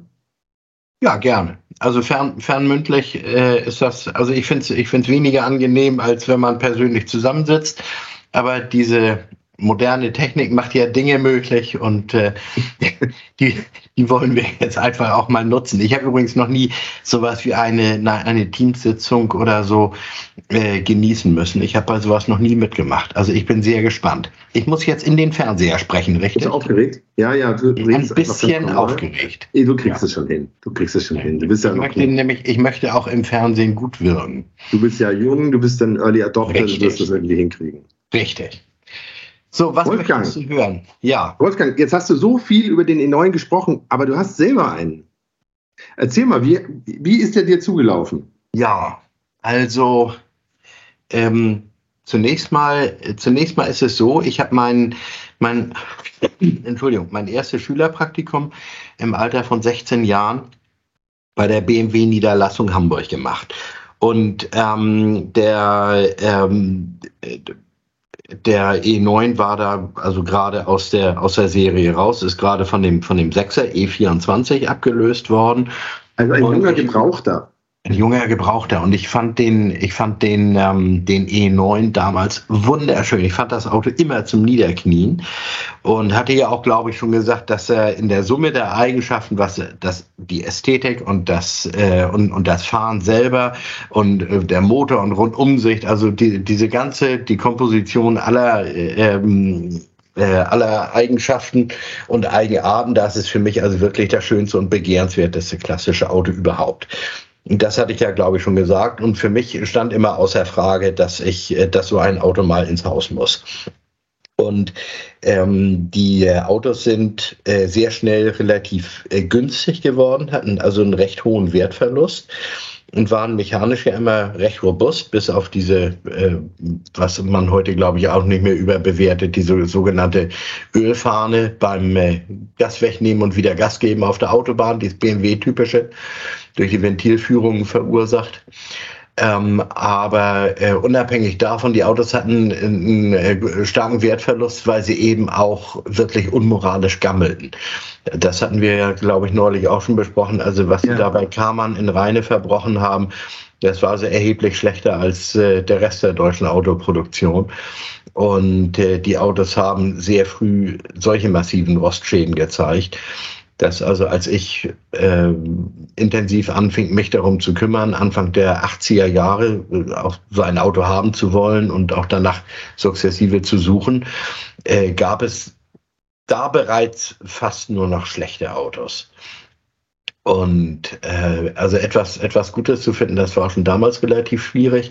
Ich hatte mir einen angeguckt, als ich in München gelebt habe, 1990. Der stand in Ulm, sollte 600 Mark äh, kosten. Das war wenig. Und ähm, aber das, das Auto war so unglaublich verwest. Das war ein 80.000 Kilometer Auto mit einer ganz sauberen Vita, aber es ist, der war nicht mehr zu retten. War das denn irgendwas Besonderes? Ein 3,0 oder ein CSI oder ein Ja, CSI? das war ein, ein 3.0 CSI. Mhm. CSI hatte ja immer Schaltung. Für 600 Mark. Und ja. Und also 300 Euro. Ja, drei, ja wenn man so will. Naja, jedenfalls, ich habe, ähm, die Autos sind dann irgendwann, irgendwann natürlich begehrenswerter und etwas teurer geworden. So im, im Sog dieser, ähm, dieser Oldtimer-Preisentwicklung und äh, kosteten schon bald, also in gutem Zustand, so 10.000, 15.000 Mark. Das fand ich dann schon wieder sehr viel. Ähm, als sie ganz unten waren, haben vernünftige Autos so um 4.000, 5.000 Mark gekostet. Das war wohl so äh, Anfang der 80er Jahre, Anfang Mitte 80er Jahre. Und dann ging es, ging es spürbar bergauf. Und ich habe aber immer in natürlich in der äh, in der verzweifelten Hoffnung ein Schläppchen zu finden, habe ich immer äh, das, was äh, heute äh, Flatterwimpel äh, Gebrauchtwagenhändler präferieren. Ich habe äh, den Leuten Nachrichten am Auto hinterlassen. Also dafür habe ich keine bunten Kärtchen drucken lassen ähm, mit äh, mit äh, pseudo-deutschen äh, Namen drauf, um, um Vertrauen zu simulieren, sondern oder Vertrauenswürdigkeit zu simulieren, sondern ich habe tatsächlich handschriftliche Notizen. Ich hatte immer, immer einen kleinen Notizblock und, äh, und einen Kugelschreiber äh, im Auto und ich habe den Leuten nett geschrieben, wenn sie mir, mir gefällt ihr schönes Auto und wenn sie es mal verkaufen äh, wollen, dann ähm, äh, dann äh, wenden sie sich bitte an mich. So und dann. Wie oft hat das funktioniert? Also ich habe ich habe das, ich habe öfter mal, ich würde sagen, sechs, sieben Autos im Laufe der Zeit gekauft. Ich bin da übrigens lustigerweise, wir sprachen eben kurz über einen Sechser. Ich habe einen 635 CSI, äh, leider ein Auto der frühen G-Cut-Version mit 185 statt 218 PS. Habe ich vor ein paar Jahren gekauft von einer Witwe, die äh, äh aus äh, ähm, wohl ethischen Gründen das Auto nicht verkaufen wollte. Der, es war das Traumauto des Mannes und sie ist zweimal im Jahr damit zum, äh, zum Friedhof gefahren und sonst gar nicht. Und ähm, das Auto habe ich vor wohl sechs, sieben Jahren gekauft und äh, habe es ein Jahr behalten und weiterverkauft und habe da äh, sehr schön Geld dran verdient. Also das äh, ging schon mal. Die hatte, die hatte den Zettel aufgehoben, den hatte ich hier, glaube ich, acht Jahre vorher oder so mal dran gehängt. Na, jedenfalls war es so, dass im Jahr 1996, ähm, da hatte ich, nein, das war, das war früher, äh, ungefähr 1993 habe ich im Karolinenviertel äh, in Hamburg, also quasi zwischen Fernsehturm und äh, St. Pauli, habe ich einen äh, eisblau metallicfarbenen äh, 2800 CS, also einen frühen E9 am Straßenrand gesehen und habe dann einen Zettel Stift rausgeholt und einen Zettel ähm, äh, geschrieben und habe das äh, hinter den Scheibenwischer geklemmt. Und äh, ich hatte ja, glaube ich, neulich schon gesagt, dass mir diese Farbe Fjord Metallic äh, deshalb nicht so besonders äh, gefiel oder gefällt. Eigentlich super schön, dieses Eisblau Metallic. Aber dadurch, dass gefühlte 98 Prozent aller E9 diese Farbe haben, fand ich sie also weniger sexy, ja. als wenn er jetzt zum Beispiel in Baikal Metallic, diesem schönen Stahlblau, das es bis 71 gab, äh, lackiert war, äh, wäre oder ähnlich. Na gut, der war, der war ein Short Metallic, also die Silberblau Metallic. Und äh, ich habe dem, der Mann hat sich gemeldet auf, äh, auf meine Nachricht hin. Ja, hier ist Dr. Ulrich Steinbeck. Ähm, und äh, sie haben mir diesen netten Zettel geschrieben und ich würde das Auto auch verkaufen, aber ganz billig ist es nicht. Und äh, nur ist ein 2800 CS würde nicht zu meinen präferierten äh, Versionen gehören, weil der 2.8er, der läuft zwar schöner als der 3 Liter, das hatten wir ja neulich, glaube ich, auch schon. Hast du auch gesagt, ja. Ähm, aber das ist eine Automatik. Die Automatik war scheiße, die sie damals gebaut haben, diese Dreigang-Automatik, ob im 02er oder in den Sechszylindern und so. Äh, die war nie schön. Da waren die Deutschen sehr, äh, sehr weit hinten dran mit der Entwicklung von Automatik getrieben. Und ähm, davon abgesehen hat der 2.8er auch hinten Trommelbremsen und äh, ab drei Liter hatten sie ja Scheiben rundum. Mhm. Naja, aber äh, wie dem auch sei, also der, dieser Dr. Ulrich Steinbeck, ein netter Kerl, der sagte, ja, ich habe gerade, ähm, also ganz billig ist das Auto nicht, genau da war ich stehen geblieben, äh, weil ich gerade in der BMW-Niederlassung Hamburg äh, vier neue Kotflügel äh, habe montieren lassen, also einschweißen äh, und so weiter.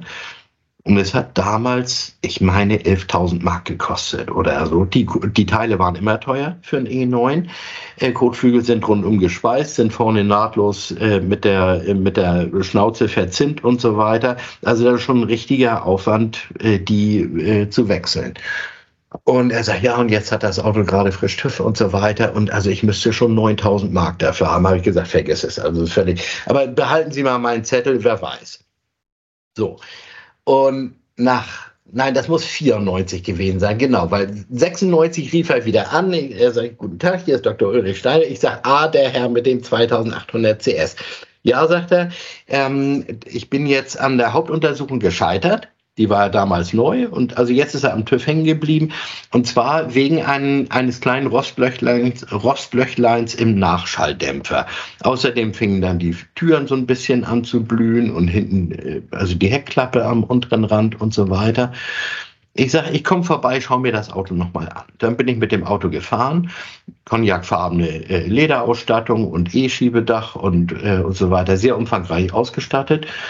Und ähm, dann habe ich ihn gefragt, was wollen Sie denn dafür haben? Ja, sagte er, eigentlich kann ich Ihnen ja so ein Auto gar nicht, gar nicht ohne TÜV verkaufen. Und dann habe ich ihm gesagt, dass das für mich, äh, dass ich da komplett leidenschaftslos bin, äh, ob mit oder ohne, dass ich so ein Auto billig haben möchte. Und dann sagte er, ja, äh, dann geben Sie mir 2500 Mark. Und dann habe ich War gesagt. der Preis aber schnell gesunken in kurzer Zeit, ne? Naja, klar, aber der war, er hatte dann, glaube ich, auch keine Lust mehr und hatte also viel in das Auto reingesteckt und dann ist er schon wieder äh, an der Hauptuntersuchung gescheitert. Und ähm, ja, dann sagte, äh, dann sagte ich, also ich würde 2000 zahlen und dann haben wir uns in der Mitte getroffen, 2250 Mark. Ich hatte zu der Zeit nicht viel Geld und war gerade dabei, mir mein erstes Motorrad zu kaufen. Ich hatte immer einen Motorradführerschein, aber das ist, das ist eine Leidenschaft, die mich nie angezündet hat. Da hat sich aber äh, angeboten eine Kawasaki Z1000 im nahen Neuzustand mit Getriebeschaden. Äh, und die sollte diese 2250 Mark kosten. Und da dachte ich, das ist eigentlich ein geiles Big Bike und das ist ähm, vielleicht nicht das Richtige, um anzufangen, mit dem Motorrad zu fahren. Aber ähm, na jedenfalls, ich hatte die Kohle da und ähm, habe mir dann Ruck gegeben und habe diesen E9 gekauft von Dr. Ulrich Steinbeck. So, erster Fahrzeugbrief und habe dann auch äh, schnell festgestellt, also das Auto ist äh, von einem ähm, sehr alten, äh, sehr bekannten äh, Oldtimer-Händler, der auch damals Autos mal verkauft hat, als sie noch keine Oldtimer waren, also so Luxusautos, schöne Autos. Das Auto ist also äh, vierte Hand gewesen, dreimal von diesem Händler, dessen Namen ich jetzt nicht sage, verkauft äh, worden. Und ich hatte dann auch mal nachrecherchiert, die Vorbesitzer, und alle haben sich von dem beschissen und betrogen gefühlt. Und ähm, lustig. Dann ahne ich schon, wer es ist. Und Aber ich sage den Namen jetzt auch nicht. Na, jedenfalls, ähm, äh, das fand ich ganz originell, weil, äh, naja gut, also äh, belassen wir es dabei. Jedenfalls ein original Hamburger Auto mit, mit vier äh, fast neuen Kotflügeln, einem Rostlöchlein im äh, Endschalldämpfer. Damit konnte ich ganz gut leben für 2250 Mark. Dann bin ich einfach mal ähm, äh, zum nicht, nicht Ahnung simulierend zur Hauptuntersuchung gefahren, habe sofort zwei Jahre TÜV gekriegt, ohne Mangel der Prüfer sagte auch, guck mal hier, der, der Schalldämpfer, also da, da musste man einen Flicken draufsetzen. Aber ich sage, naja, gut, ist schon ein kleines Loch. Ja, sagt ein kleines Loch, genau. Aber es ist, äh, er sagt, äh, ich bekomme hier Kandidaten auf dem Hof, da kannst du, kannst du mit der Faust durchstechen. Nee, sagt er, das ist, äh, das ist okay. So, und dann habe ich, hab ich äh, die HU bekommen und, hab, äh, und bin mit dem Auto in äh, zwei Jahren, bis es wieder TÜV fällig wurde, ungefähr 40.000 Kilometer gefahren. Und eigentlich wollte ich, wollte ich mit diesem Auto äh, mal ausprobieren, wie E9 fahren ist, ob das tatsächlich so ein, so ein Traumauto ist, wie ich es mir immer vorgestellt hatte. Und äh, ich war ziemlich begeistert davon, bis auf die äh, Automatik, äh, von der ich natürlich nicht begeistert war.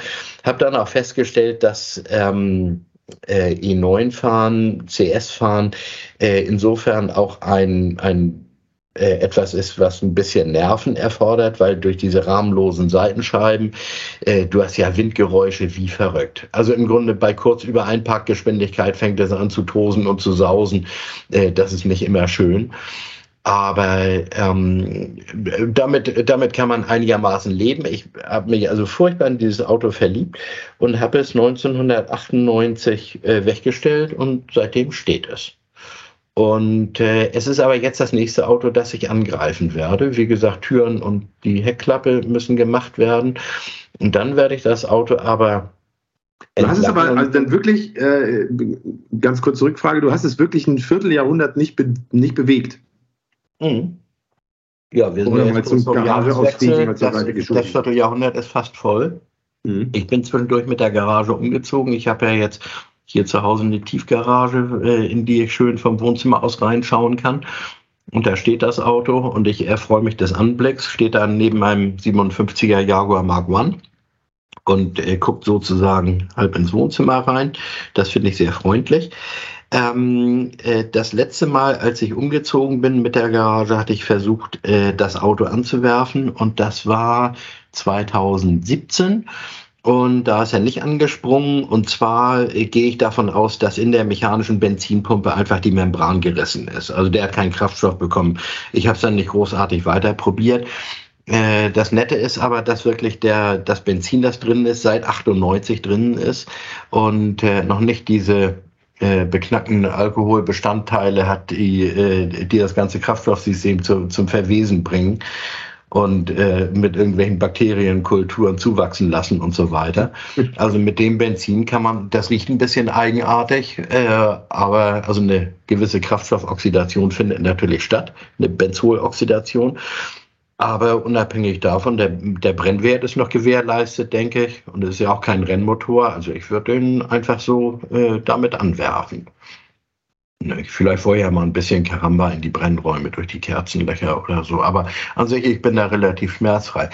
Was natürlich ähm, eine, äh, ein schicksalshafter Zufall für mich mit diesem Auto ist, ist, dass er ja nun in der von mir äh, wenig präferierten Farbe Fjord Metallic ist.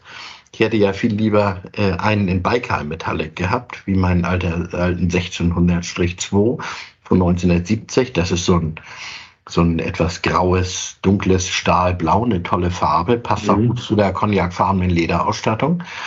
Und dann habe ich mal ein bisschen geguckt und so weiter und das Auto untersucht, als ich es gerade gekauft hatte. Und siehe da, Original Baikal Metallic, nachlackiert in Fjord Metallic. Ja, scheiße. genau so, wie ich es nicht haben wollte. Und deshalb, also das Auto muss wieder in die, in die Original, in den Originallack zurückversetzt werden, in die Originalfarbe. Und das ist etwas, was ich vielleicht ab nächsten Jahr mal angreifen werde. Mhm. Ja, soweit zu meinem, zu meinem CS. Ich werde das Auto nicht voll restaurieren, äh, weil dazu ist es eigentlich noch zu gut. Ähm, ich werde ihn nicht, nicht ganz auseinanderreißen. Innen ist er mir gut genug. Man muss das Leder mal ein bisschen pflegen und so weiter. Und ich habe lange, ähm, äh, lange äh, überlegt, das Auto ja auf, äh, auf eine Handschaltung um, umrüsten zu müssen, was ziemlich einfach ist. Die Teile, das ist mehr oder weniger alles Plug and Play. Nun sind aber die Schaltgetriebe auch mit einem, ähm, ich sag mal, mit einem, mit ein paar Zugeständnissen verbunden. Erstmal gab es nur Vierganggetriebe damals. Das ist bei diesen äh, recht sportlich ausgelegten, nicht besonders drehmomentstarken Motoren, ist das keine Ideallösung. Und ich bin ja begeisterter Schnellfahrer und die Motoren haben sich totgedreht ähm, im, bei Höchstgeschwindigkeit. Also sogar mit der, sogar mit der Automatik äh, dreht er so 6,2, 6,250. Äh, das ist schon sehr viel. Ein CSI äh, dreht 6,4, glaube ich, äh, wenn er die Höchstgeschwindigkeit erreicht. Also sind auch eigentlich zu kurz übersetzt. Und die ähm, in der Szene gilt ein Getriebeumbau dann als, äh, als, als präferiert, und zwar das ist dieses G-Track 260 Getriebe, das äh, im 5er E28 zum Beispiel drin war, im 6er Mhm. E24 und äh, auch im Opel Omega. Und äh, dieses Getriebe, das ist ein schönes, schönes Fünfganggetriebe mit einer vernünftigen Spreizung. Und äh, das wäre eigentlich eine sehr schöne Sache. Ähm, die haben Und nur noch den passenden Opel Omega finden. ja, die Omegas sind ja ausgestorben, die sind ja, die sind ja äh, weggeworfen worden. Die Getriebe sind leider sehr teuer. Das ist das Problem. So ein gutes Getriebe kostet heute so 1800, 2000 Euro. Nach dem, was ich gehört habe, man kann auch nicht jedes nehmen. Das kommt ja nah an den Fahrzeugpreis heran. ja, nein, nein, übertrifft ihn. Nicht? Das Fahrzeug hat ja, hat ja 1125 Euro gekostet in, in Mhm. übertragenem Sinne. Ich habe übrigens nie eine Schraube dran gedreht. Ich bin den tatsächlich 40.000 Kilometer geballert, ohne irgendwas zu machen. habe ab und zu ein bisschen Öl nachgegossen und das war's. Nein, dieses, äh, dieses Getriebe ist eine, eine feine Sache, aber ähm, man muss dann eine, eine, die Kardanwelle umbauen und so weiter. Das Problem ist, dass man nur die erste Generation dieses Getriebes mit äh, einer demontierbaren Kupplungsglocke nehmen kann, denn die spätere Generation mit der angegossenen Kupplungsglocke am Gehäuse hat keinen mechanischen Tachoantrieb mehr. Und dann äh, kannst du halt den Tachometer nicht, nicht antreiben. Nicht, der natürlich noch mechanisch ist bei dem, äh, beim E9. Naja, und ich, ich muss mal sehen, was ich damit mache. Ich hatte ja jetzt nochmal zurückkommend auf das, was ich neulich erzählt hatte, mit den, äh, dass die Laufkultur der Motoren äh, umso schlechter ist, der BMW rein Sechszylinder, je größer der Hubraum ist. Äh, ich denke, ich werde auch gar nicht mehr als den 2.8er da einbauen. Die 170 PS, die sind eigentlich ausreichend. Nicht? Und das Auto läuft gute 200. Und jetzt, da ich ja schon, ich werde übernächsten Monat 60, und da fängt man ja auch schon leicht an, nach Kompost zu riechen und ob ich dann äh, noch äh, immer so schnell fahren muss, wie ich es die letzten Jahrzehnte gemacht habe, das, das weiß ich noch nicht. Das habe ich, das habe ich noch nicht entschieden. Also es kann durchaus sein, dass ich einfach das inzwischen das ähm, äh, Automatikgetriebe drin lasse. Wir werden es gewahr werden. Auf jeden Fall ist es eines meiner wenigen Autos, die als grundsätzlich vollständig komplett und unwiderruflich und unverkäuflich sind. Weil dir ans Herz gewachsen und ein Teil deines Lebens. Nein, ich wollte immer so einen E9 haben. Ich weiß mhm. bei dem Auto, äh, was, ich, was ich habe. Und äh, es ist auch für mich insofern alternativlos, als dass die Autos ja heute wirklich schwachsinnig teuer sind. Unser gemeinsamer Freund Stefan Vogt, der möchte ja gern einen haben und hat ähm, mich ähm, äh, neulich bei seiner Party hat er mir erzählt, ja, da steht einer in Hamburg und ob ich mir den mal anschauen könnte. Und das habe ich vorgestern gemacht. Und äh, bei einem Oldtimer-Händler, ich werde nicht sagen, welcher das ist, es ist ein anderer als äh, der, dessen Namen ich vorhin bereits nicht erwähnt habe. Ähm, jedenfalls habe ich mir dieses Auto angeschaut äh, umlackiert in einer anderen Farbe. Und das hat mir wirklich leid getan, unabhängig davon, dass das Auto relativ teuer ist. Das soll also über 70.000 Euro kosten. Ähm, und äh, das Auto scheint bis vor wenigen Jahren in äh, einem sehr unverdorbenen, unverbastelten Zustand gewesen zu sein, um dann durch eine zweifelhafte Neulackierung komplett ruiniert zu werden. Das heißt auch mit über Kabelstränge rüber und über Gummiteile und so furchtbar. Schöne Lackoberfläche, aber furchtbar gemacht, auch in einer anderen Farbe. Und ähm, ganz viele dann bei der Wiedermontage, viele fehlende Teile, kleine Gummiteile und falsche Schrauben äh, und so weiter. Und wenn ich dann äh, sehe, das ist für mich immer auch ein, ein, ganz zuverlässiges Indiz dafür, wie investitionsfreudig ein Vorbesitzer gewesen ist. Das Auto steht auf Qualitätsreifen des chinesischen Herstellers Nankang.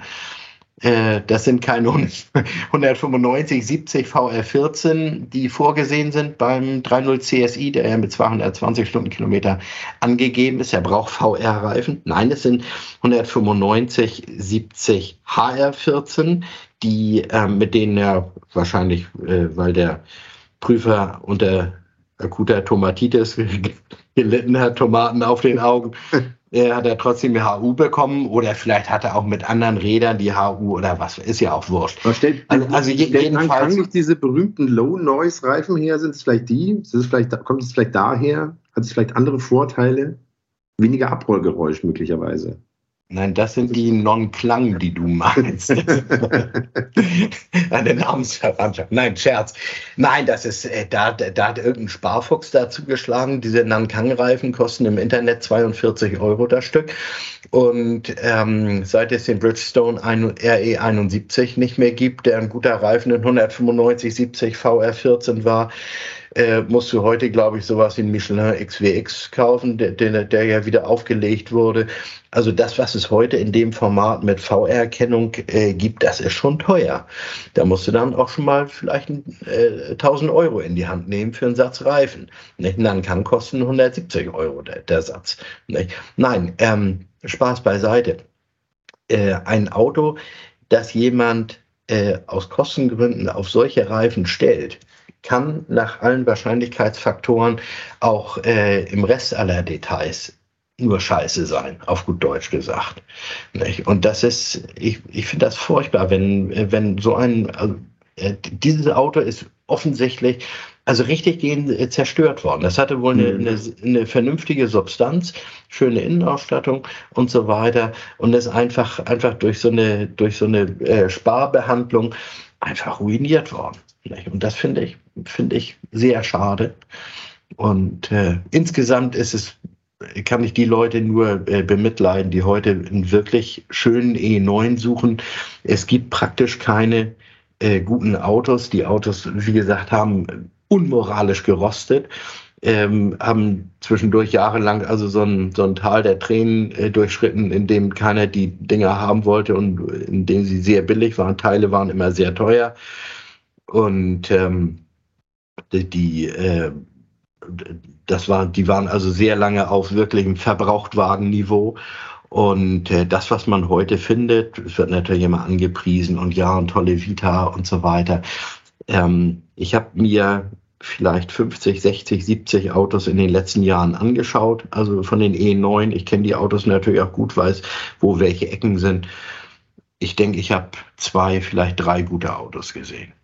Mein eigener gehört nicht dazu, der hat ja schon vier Neukurven. Gut, ja. Mhm. Aber ich habe neulich eine, eine Oldtimer Rallye moderiert, äh, bei dem, bei der ein äh, Silber Metallic farbener 3.0 CSI mit dabei war, äh, irgendwo äh, aus dem Rheinland. Und da habe ich mit dem, äh, mir fiel das Auto auf, weil die, äh, die Spaltmaße toll waren, tolle Innenausstattung, dunkelblauer Velour. Und dann habe ich äh, mit dem Besitzer gesprochen. Ja, sagt er, ähm, das Auto ist 100% im Erstlack. Boah, das hast du ja noch nie gesehen. Und äh, ich glaube, das Auto kam aus Frankreich. Und äh, ich sage, wie lange haben Sie das Auto schon? Ja, jetzt also einigermaßen kürzlich gekauft. Und dann stellt sich raus, der Mann hat weit über 100.000 Euro gezahlt. So, das, also wenn, wenn diese, wenn diese Spachtelleichen äh, äh, 70, 75, 80 kosten, dann muss so ein gutes Auto muss über 100 kosten, klar gibt nicht viele Leute, die das auszugeben bereit sind, aber das ist die Konsequenz. Mhm. Nicht, das musst du ausgeben, wenn du was Gutes haben willst. Nicht? Aber du findest solche Autos. Also ich halte es nach wie vor für praktisch unmöglich, so ein Auto in gutem Zustand zu finden. Schade. Echt schade. Aber gut, du hast einen, er guckt aus deiner Garage raus, ich habe einen, den werde ich, den werde ich auch behalten und äh, ja. unabhängig davon, ob mit Automatik oder nicht, irgendwann werden wir mal zusammen die Honeyball fahren äh, mit dem Auto. nicht, und dann kannst du auch mal einen E9 bewegen. Genau so machen wir das. Genau so ja, ins Auto. So, was steht denn da daneben, neben dem Auto? Wer, wer, wer gesellt sich denn da dazu? Gibt es da noch mehr so halbschlafende Schönheiten in deiner Garage? Auch, es sind, es sind so einige, einige Sachen. Ich habe, äh, als ich in Amerika gelebt habe, 91, weiß nicht, ob ich das neulich erzählt hatte, habe ich einen äh, Metropolitan Convertible gefahren, ähm, ehemals äh, der Marke Nash, die ja ähm, 1957 äh, nach dem äh, äh, nach der Fusion mit Hudson zu American Motors geworden ist. Ähm, diesen Metropolitan, den habe ich noch. Das war äh, neben einem äh, 67er Cadillac Fleetwood Eldorado, mein, ähm, ähm, von dem hatte ich ja neulich schon erzählt, wie ich den gekauft mhm. habe in Amerika. Genau. Mhm. Der Metropolitan war mein, mein äh, Alltagsauto in Amerika neben dem äh, Cadillac. Dann steht da. Wer das nicht vor Augen hat, das ist so ein bisschen so ein Straßenkreuzer im Kleinformat, ne? Ja, der ungefähr in dem Format eines, eines alten Polo ist das, ja, sieht ein bisschen aus wie ein, wie ein Straßenkreuzer oder eigentlich wie ein, wie ein etwas aufgeblasenes Karussellauto sieht er aus. Also es sieht nicht aus wie ein genau. ernstzunehmendes Auto. Ich finde ihn sehr drollig. Ähm, waren damals ein Joint Venture zwischen American Motors bzw. Nash und äh, Austin, äh, also BMC in, in England und der, galt als Billiglohnland damals und da, hat, da haben die Amerikaner diesen Kleinwagen bauen lassen. Und äh, in Deutschland ist er auch offiziell angeboten worden, aber angeblich kein einziges Exemplar verkauft. was mich nicht wundert. Ähm, aber es ist, eine, eine, nette Skurrilität. Was steht dann dann noch? Ein Audi Avant RS2 von 95. Ähm, und der Scirocco ist verkauft. Ja, mein, mein 57er äh, Jaguar Mark One. Ähm, das ist, äh, ist auch eine ganz drollige Geschichte. Das Auto ist jetzt, äh, Moment, 57, äh, das Auto wird jetzt 66 Jahre alt im kommenden Jahr. Und ich habe es aus erster Hand und habe immer noch Kontakt zu dem Erstbesitzer bei einem 66 Jahre alten Auto. Also jetzt noch, noch 65. Das ist eine niedliche Geschichte. Das ist ein, ähm, äh, hatte ich das neulich erzählt? Nein, nicht? Ich habe das Auto in, äh, ähm, äh, in San Diego gekauft von einem äh, alten Mann. Ich habe das Auto, na, damals war nicht ganz so alt, ich habe das Auto 94 gekauft und äh, hatte vorher einen Jaguar Mark II und äh, Mark II war damals so eine, so eine Standard-Freiberuflerkarre für Leute, die gern was Altes fahren wollten und das fand ich, äh, das war mir zu überdemokratisiert und äh, deshalb habe ich den verkauft, habe mir den Mark I geholt. Mark I zum Mark II ist ungefähr ein Vergleich wie ein 57er zum 72er Käfer. Ist grundsätzlich das gleiche Auto, aber alles so ein bisschen anders. Und äh, dieser, ähm, äh, dieser Mark One, den habe ich äh, von, von dem Vorbesitzer ähm, James Drew äh, gekauft. Und James Drew äh, war Engländer aus ähm, äh, offensichtlich wohlhabendem Haus und ist als junger Offizier äh, auf den Marinestützpunkt äh, Coronado bei San Diego an der mexikanischen Grenze, äh, an der Pazifikküste gegangen. Und er hatte einen äh, grauen XK140 Roadster, einen Zweisitzer, in Dove Grey mit äh, roter Innenausstattung. Und dann sind seine Eltern aus England gekommen und haben ihn besucht und dann wollten sie mit ihm, äh, dass er, dass er sie also da rumführt und rumfährt und mal ein bisschen Grand Canyon und äh, Bryce Canyon, Monument Valley und was weiß ich äh, und Yosemite Park und so weiter.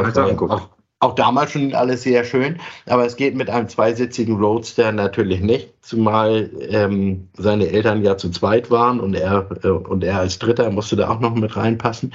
Da hat sein Vater ihm Geld äh, vorangeschickt und er solle doch möglichst äh, das gleiche Auto als Viersitzer kaufen. Und dann hat er diesen, diesen Mark One dazu gekauft und auch in Dove Grey mit äh, roter Innenausstattung und äh, ist mit seinen Eltern rumgefahren und hat dann das Auto behalten und ich habe es von ihm gekauft. Und er ist heute, ich glaube, er ist 97. Ich habe zuletzt äh, jetzt im Frühjahr mit ihm telefoniert und er freut mich, äh, er freut sich, dass es seinem Auto gut geht. Toll. Schöne drollige Geschichte. Naja, und ähm, ja, was, was gibt es da noch? Ein 928S von 84. Auch nicht schlecht.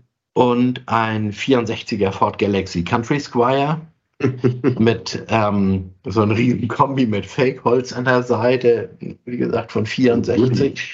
Äh, Ford hatte ja in den USA und auch teilweise in Deutschland bei der Badewanne beispielsweise, die hatten seit dem Thunderbird 1954 hatten sie kreisrunde Rückleuchten, die äh, äh die äh, Triebwerksauslässe äh, eines Strahlflugzeugs ähm, äh, simulieren sollten. Das war ja damals Täuschen, Flugzeuge, Strahlflugzeug, Täuschen echt, sehr richtig.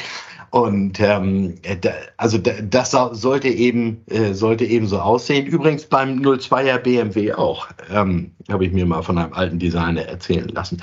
Jedenfalls hat äh, Ford in den USA von 54 bis 64 äh, diese kreisrunden Rückleuchten gehabt. Und ähm, äh, gleichzeitig hast du aber dieses Holzdekor an der Seite, ähm, diese, diese DC-Fix-Folie und so weiter. Und damit sieht einfach dieses Auto aus wie eine strahlgetriebene Schrankwand auf Rädern. Und das finde ich einfach, ich, ich finde es einfach eine, also eine, eine perverse Melange, aber, ähm, aber es ist lustig.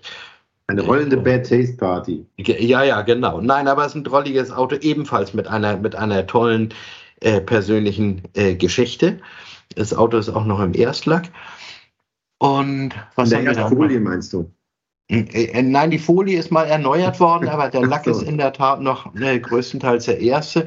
Und das Auto ist schwarz und dann mit dieser Holzfolie und das ist schon ist eine tolle, ähm, eine tolle Farbkombination. Ich werde dir nachher mal ein Bild zuschicken von der strahlgetriebenen Schrankwand. So, und ansonsten, was ist da noch? Ja, unsere 911. Ähm, naja, und dann äh, so ein paar, so ein paar Skurrilitäten, die eigentlich, die mir eigentlich eher unangenehm sein müssten. Aber ich habe beispielsweise ein, einen der ganz wenigen Arna in Deutschland. Mhm. Weißt du, was ein Arna ist? Ich wusste es mal, ich habe es aber, glaube ich, schon wieder vergessen. Das ist Arna, auch irgendwas, es ist äh, irgendwas. Nee, sag's mir. Ist es nicht ein, ist es nicht ein Alpha gewesen? Alpha war doch. Also, da also gab es doch Alpha Arna. Arna ist die, äh, steht für Alfa Romeo Nissan Aute Veiculi. Ja, ja, ja, ja, eben. Genau. und das ist, ähm, das Auto wird immer, äh, äh, wird immer promoted quasi als der, äh, als der schlechteste Alfa Romeo aller Zeiten. Das ist eindeutig unrichtig, weil das Auto äh, längst nicht so schwer gammelt wie sein direkter Vorgänger, der Alpha Sud. Also es ist der, der Alpha Sud ist vom, von dem Arna und vom äh, 33 abgelöst worden, wobei der äh, teuerste, bestausgestattete Arna das gleiche gekostet hat wie der nackteste 33. Und das war ein Joint Venture zwischen Alfa Romeo und, äh, und Alfa Romeo, äh, Quatsch, zwischen Alfa Romeo und Nissan. Äh, die damals ja noch mit dem Markennamen Datsun in äh, Deutschland vertreten waren. Und ähm, die Karosserien sind aus Japan gekommen. Das sind die Karosserien des äh, äh Datsun Sherry, beziehungsweise Nissan Sherry. Äh, so ein äh, komplett designfreies ähm, ähm, Golfformat-Auto ungefähr. Ja, ganz schlimmes Auto. Und, und, jetzt, und jetzt kann ich mir auch die Form vorstellen. Jetzt, weil du Nissan Cherry sagst, weiß ich, wie das aussieht. Ja, ja dann so, so ein ganz, ganz äh, kantiges Gerät. Und äh, dann haben sie den, äh, die Alpha Sud äh, Vorderachse und, den, und diesen geilen Boxermotor da eingebaut. Und also qualitativ ist das Auto äh, längst nicht so schlecht wie ein Alpha Sud. Er fährt nicht so schön, weil äh, das hintere Fahrwerk ist noch vom Nissan.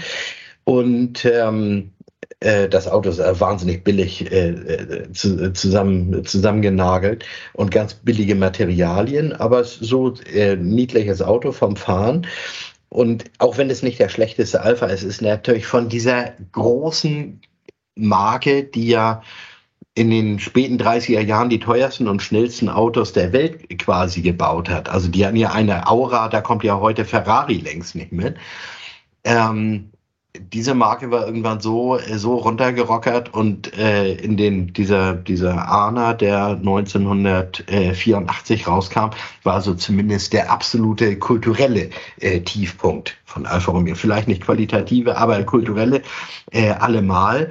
Und das Auto war schon, als es neu war, war es wirklich ein, ein Treppenwitz der Autoszene. Und äh, mir hat der leider vor kurzem äh, verstorbene, äh, lang, langjährige äh, Alfa Romeo äh, Pressesprecher Deutschland, Klaus Witzek, den ich sehr geschätzt habe, den ich auch sehr vermisse, der hatte mir noch erzählt, dass der erste, den ich angerufen hatte, als ich mir äh, die Karre gekauft habe, sagte, nee, ein Arna, unglaublich und gib noch einen in Deutschland und äh, ja, unfassbar. Und musste mir unbedingt zeigen und ja, leider war er zwei Wochen später tot. Also nicht der Arna, sondern Klaus Witzek. Jedenfalls äh, hat er mir erzählt, und er, er wollte mir noch ganz viele Geschichten erzählen, muss ich natürlich auch Artikel über das Auto schreiben, weil die Geschichte auch wirklich spannend ist und auch total lustig. Ähm, er hat mir erzählt, dass um diese Autos loszuwerden, die damals also kaum jemand überhaupt geschenkt haben wollte, so in etwa, hat man ein äh, Kreditprogramm für die äh, Fabrikarbeiter in der Nähe von Neapel aufgelegt und hat den Leuten äh, zinsfreie Kredite äh, gewährt. Ähm, ich meine für 25 Jahre. Und das heißt, die letzten ANA sind, ich glaube, 86 äh, oder so gebaut worden. Und äh, das heißt also, dass, Moment, 2000, dass äh, bis 2011 ungefähr sind diese Kredite äh, abgezahlt worden von den ehemaligen äh, Werksarbeiter oder den deren Erben oder so, ähm, wo die Autos schon äh, schon seit Jahrzehnten kompostiert waren. Also das, also das finde ich so ulkig. Ja, wirklich Verbrechen. Tolle, wirklich tolle, tolle Geschichten.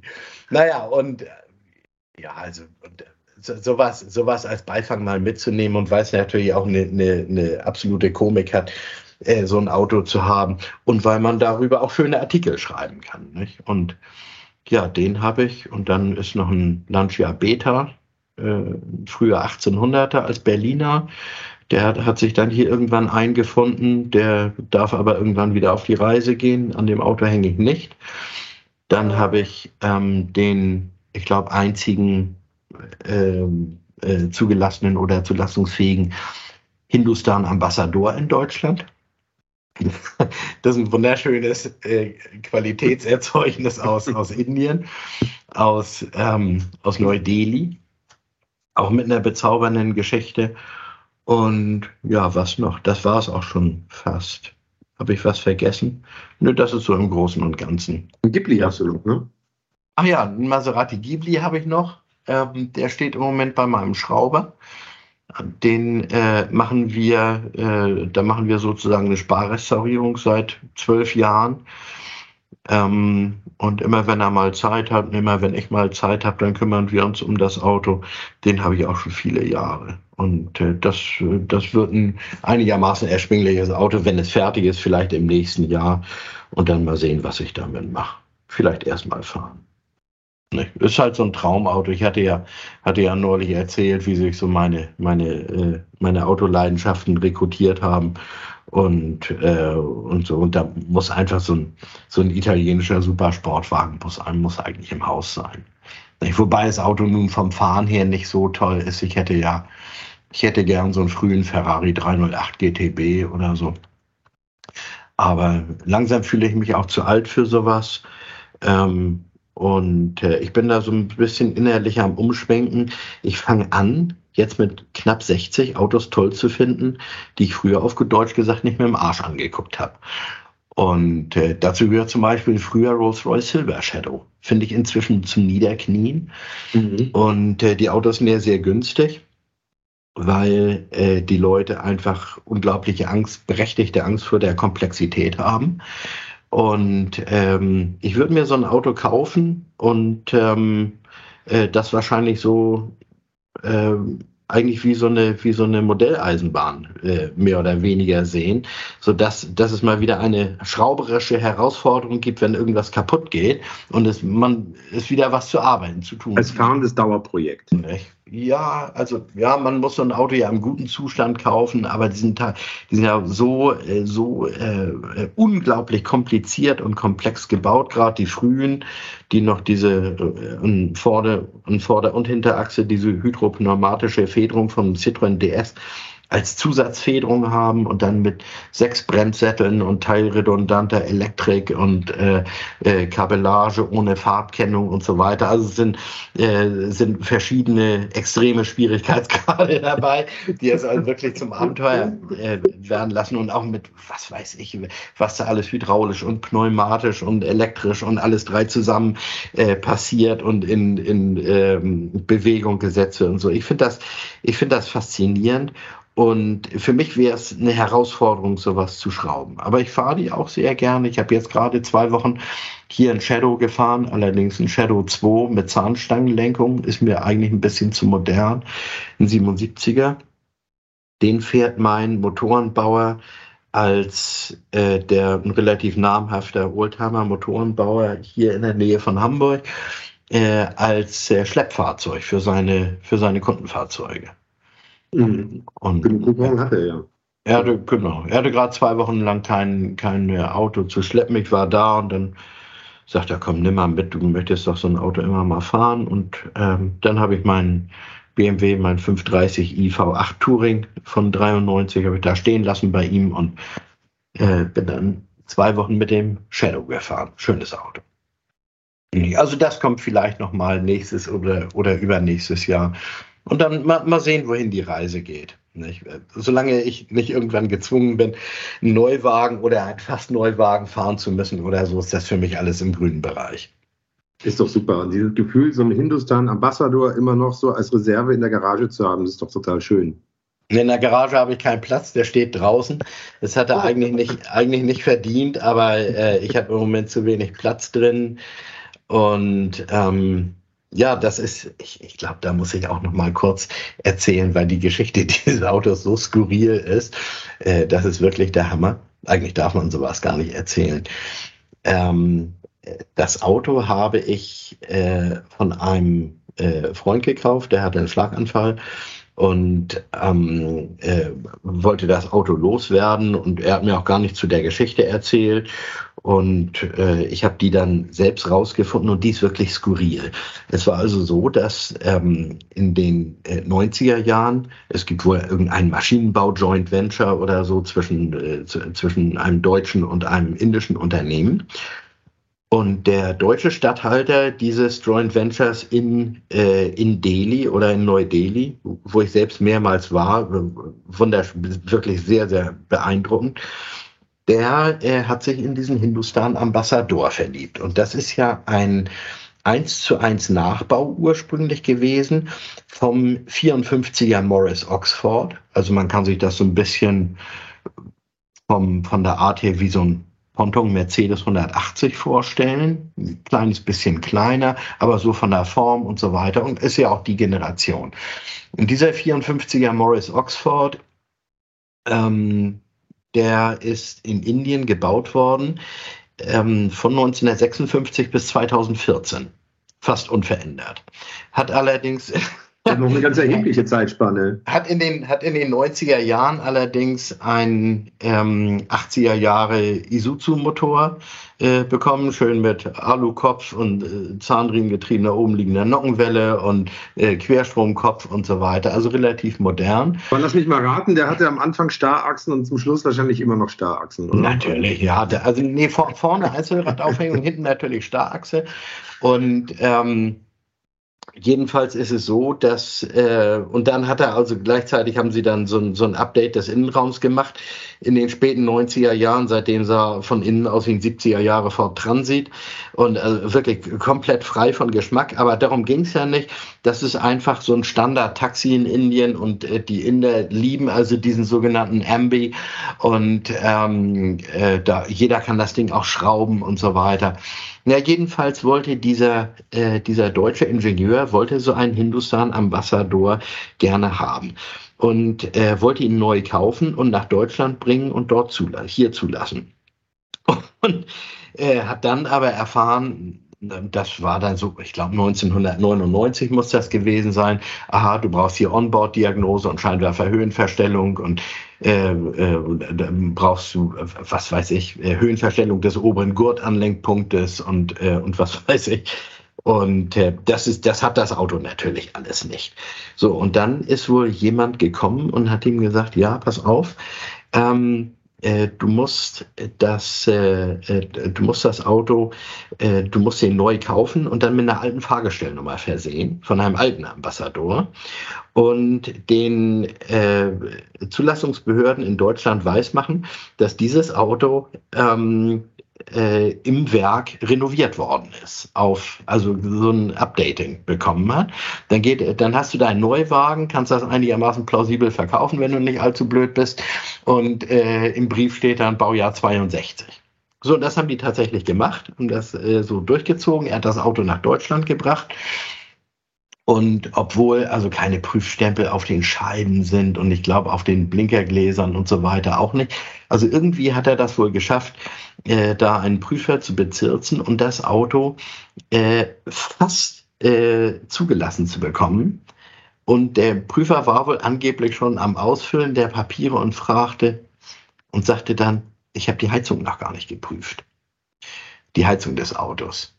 Und dann ist er nochmal zum Auto hingegangen und hat gesehen, dass dieses, Auto, dass dieses, Auto, keine Heizung hat. Der hat zwar eine, der, der, hat zwar eine Klimaanlage, aber keine Heizung. Ja. Und ähm, na, er kommt ja aus Indien. Was willst du da mit einer Heizung? Da brauchst du eine Klimaanlage.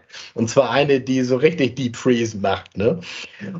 Und Jedenfalls ähm, hat er dann also nachgeguckt und so weiter und hat festgestellt, dass ich glaube, ab Erstzulassungsdatum 1.7.1960 muss ein Auto eine Innenraumheizung in Deutschland. und der hatte sie nicht. Dann hat dieser arme Ingenieur hat nochmal für ein paar tausend Euro, äh, paar, paar, paar, Entschuldigung, paar tausend Mark damals, äh, eine Webasto Benzinheizung im Beifahrerfußraum nachrüsten lassen, Mörderaufwand, und hat das Ding zugelassen bekommen.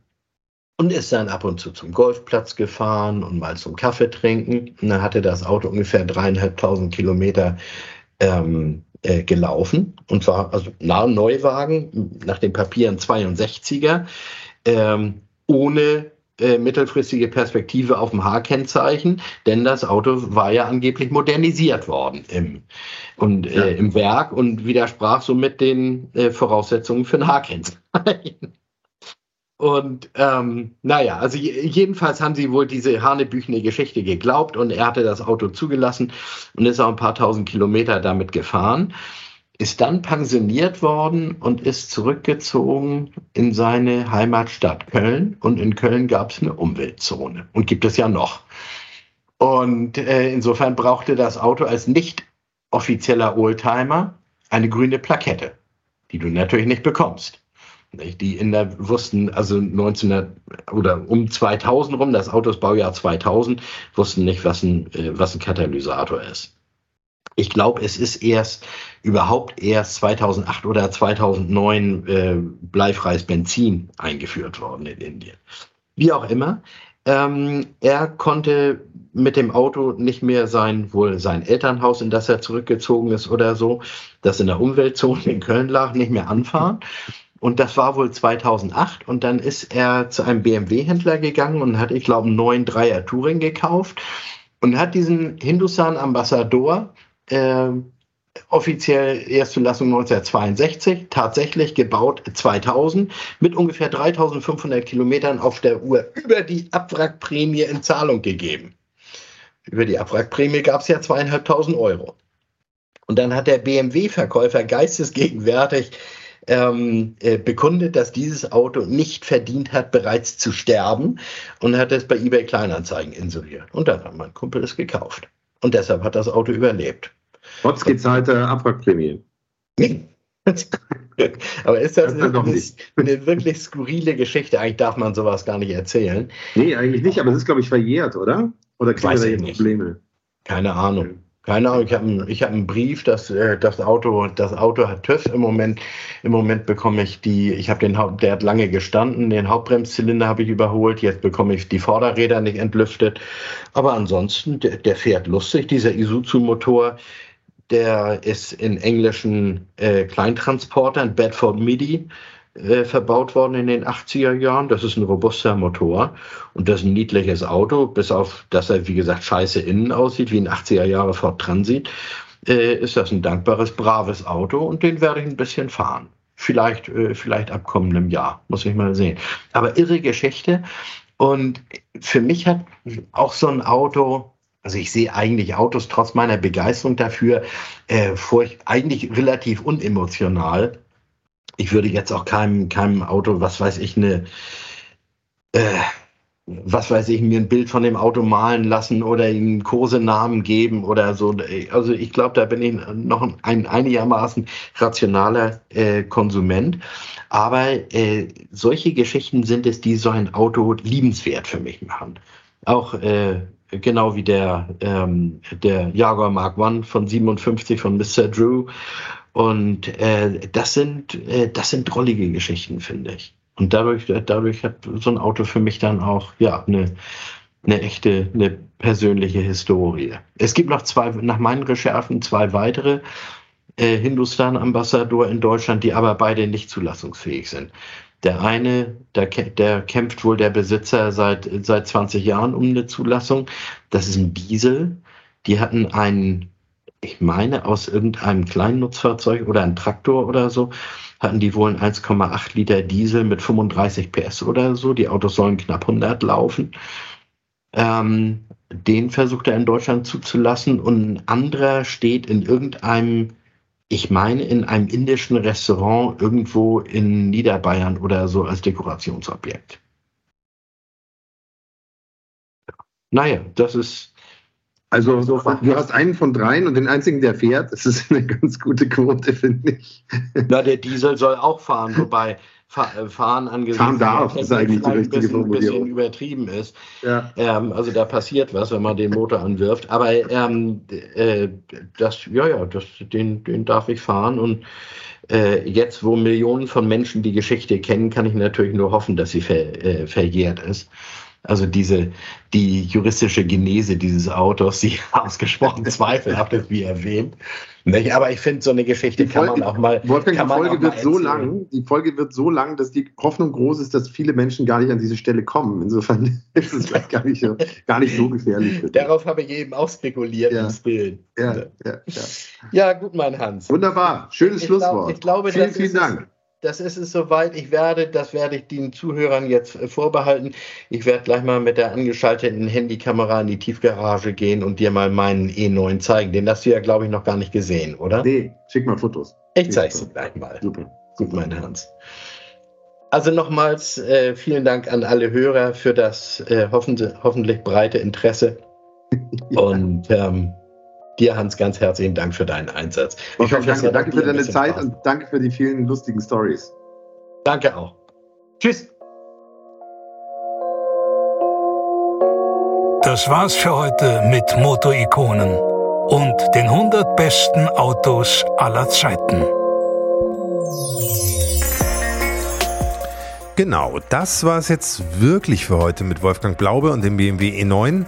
Und wem das jetzt hier alles noch nicht ausführlich genug war, dem kann ich nur die XXXXL-Version dieser Folge ans Herz legen. In zwei Wochen mit noch viel mehr von Wolfgang Blaube. Über seine frühe Zeit und seine ersten Berührungspunkte mit dem Thema Auto, über seine Zeit als Autohändler auch in den USA und über Treffen mit dem berühmten Modeschöpfer und hochkarätigen Autosammler Ralph Lauren über seinen Weg zum Automobiljournalisten und die Anfänge bei der Autobild, über legendäre Stories wie Blaues Salatöl-Tagebuch, über seine Arbeit für die Zeitschrift Oldtimer Markt und natürlich ganz viel über die Marke BMW. Von ihren ersten Gehversuchen als Autoproduzent über ihre Erfolge und Misserfolge der Nachkriegszeit bis hin zur wahren Herkunft des berühmten Hofmeister-Knicks. Wusste ich auch noch nicht. Sehr interessant. Und dann geht's um den Weg von BMW hin zum BMW E9.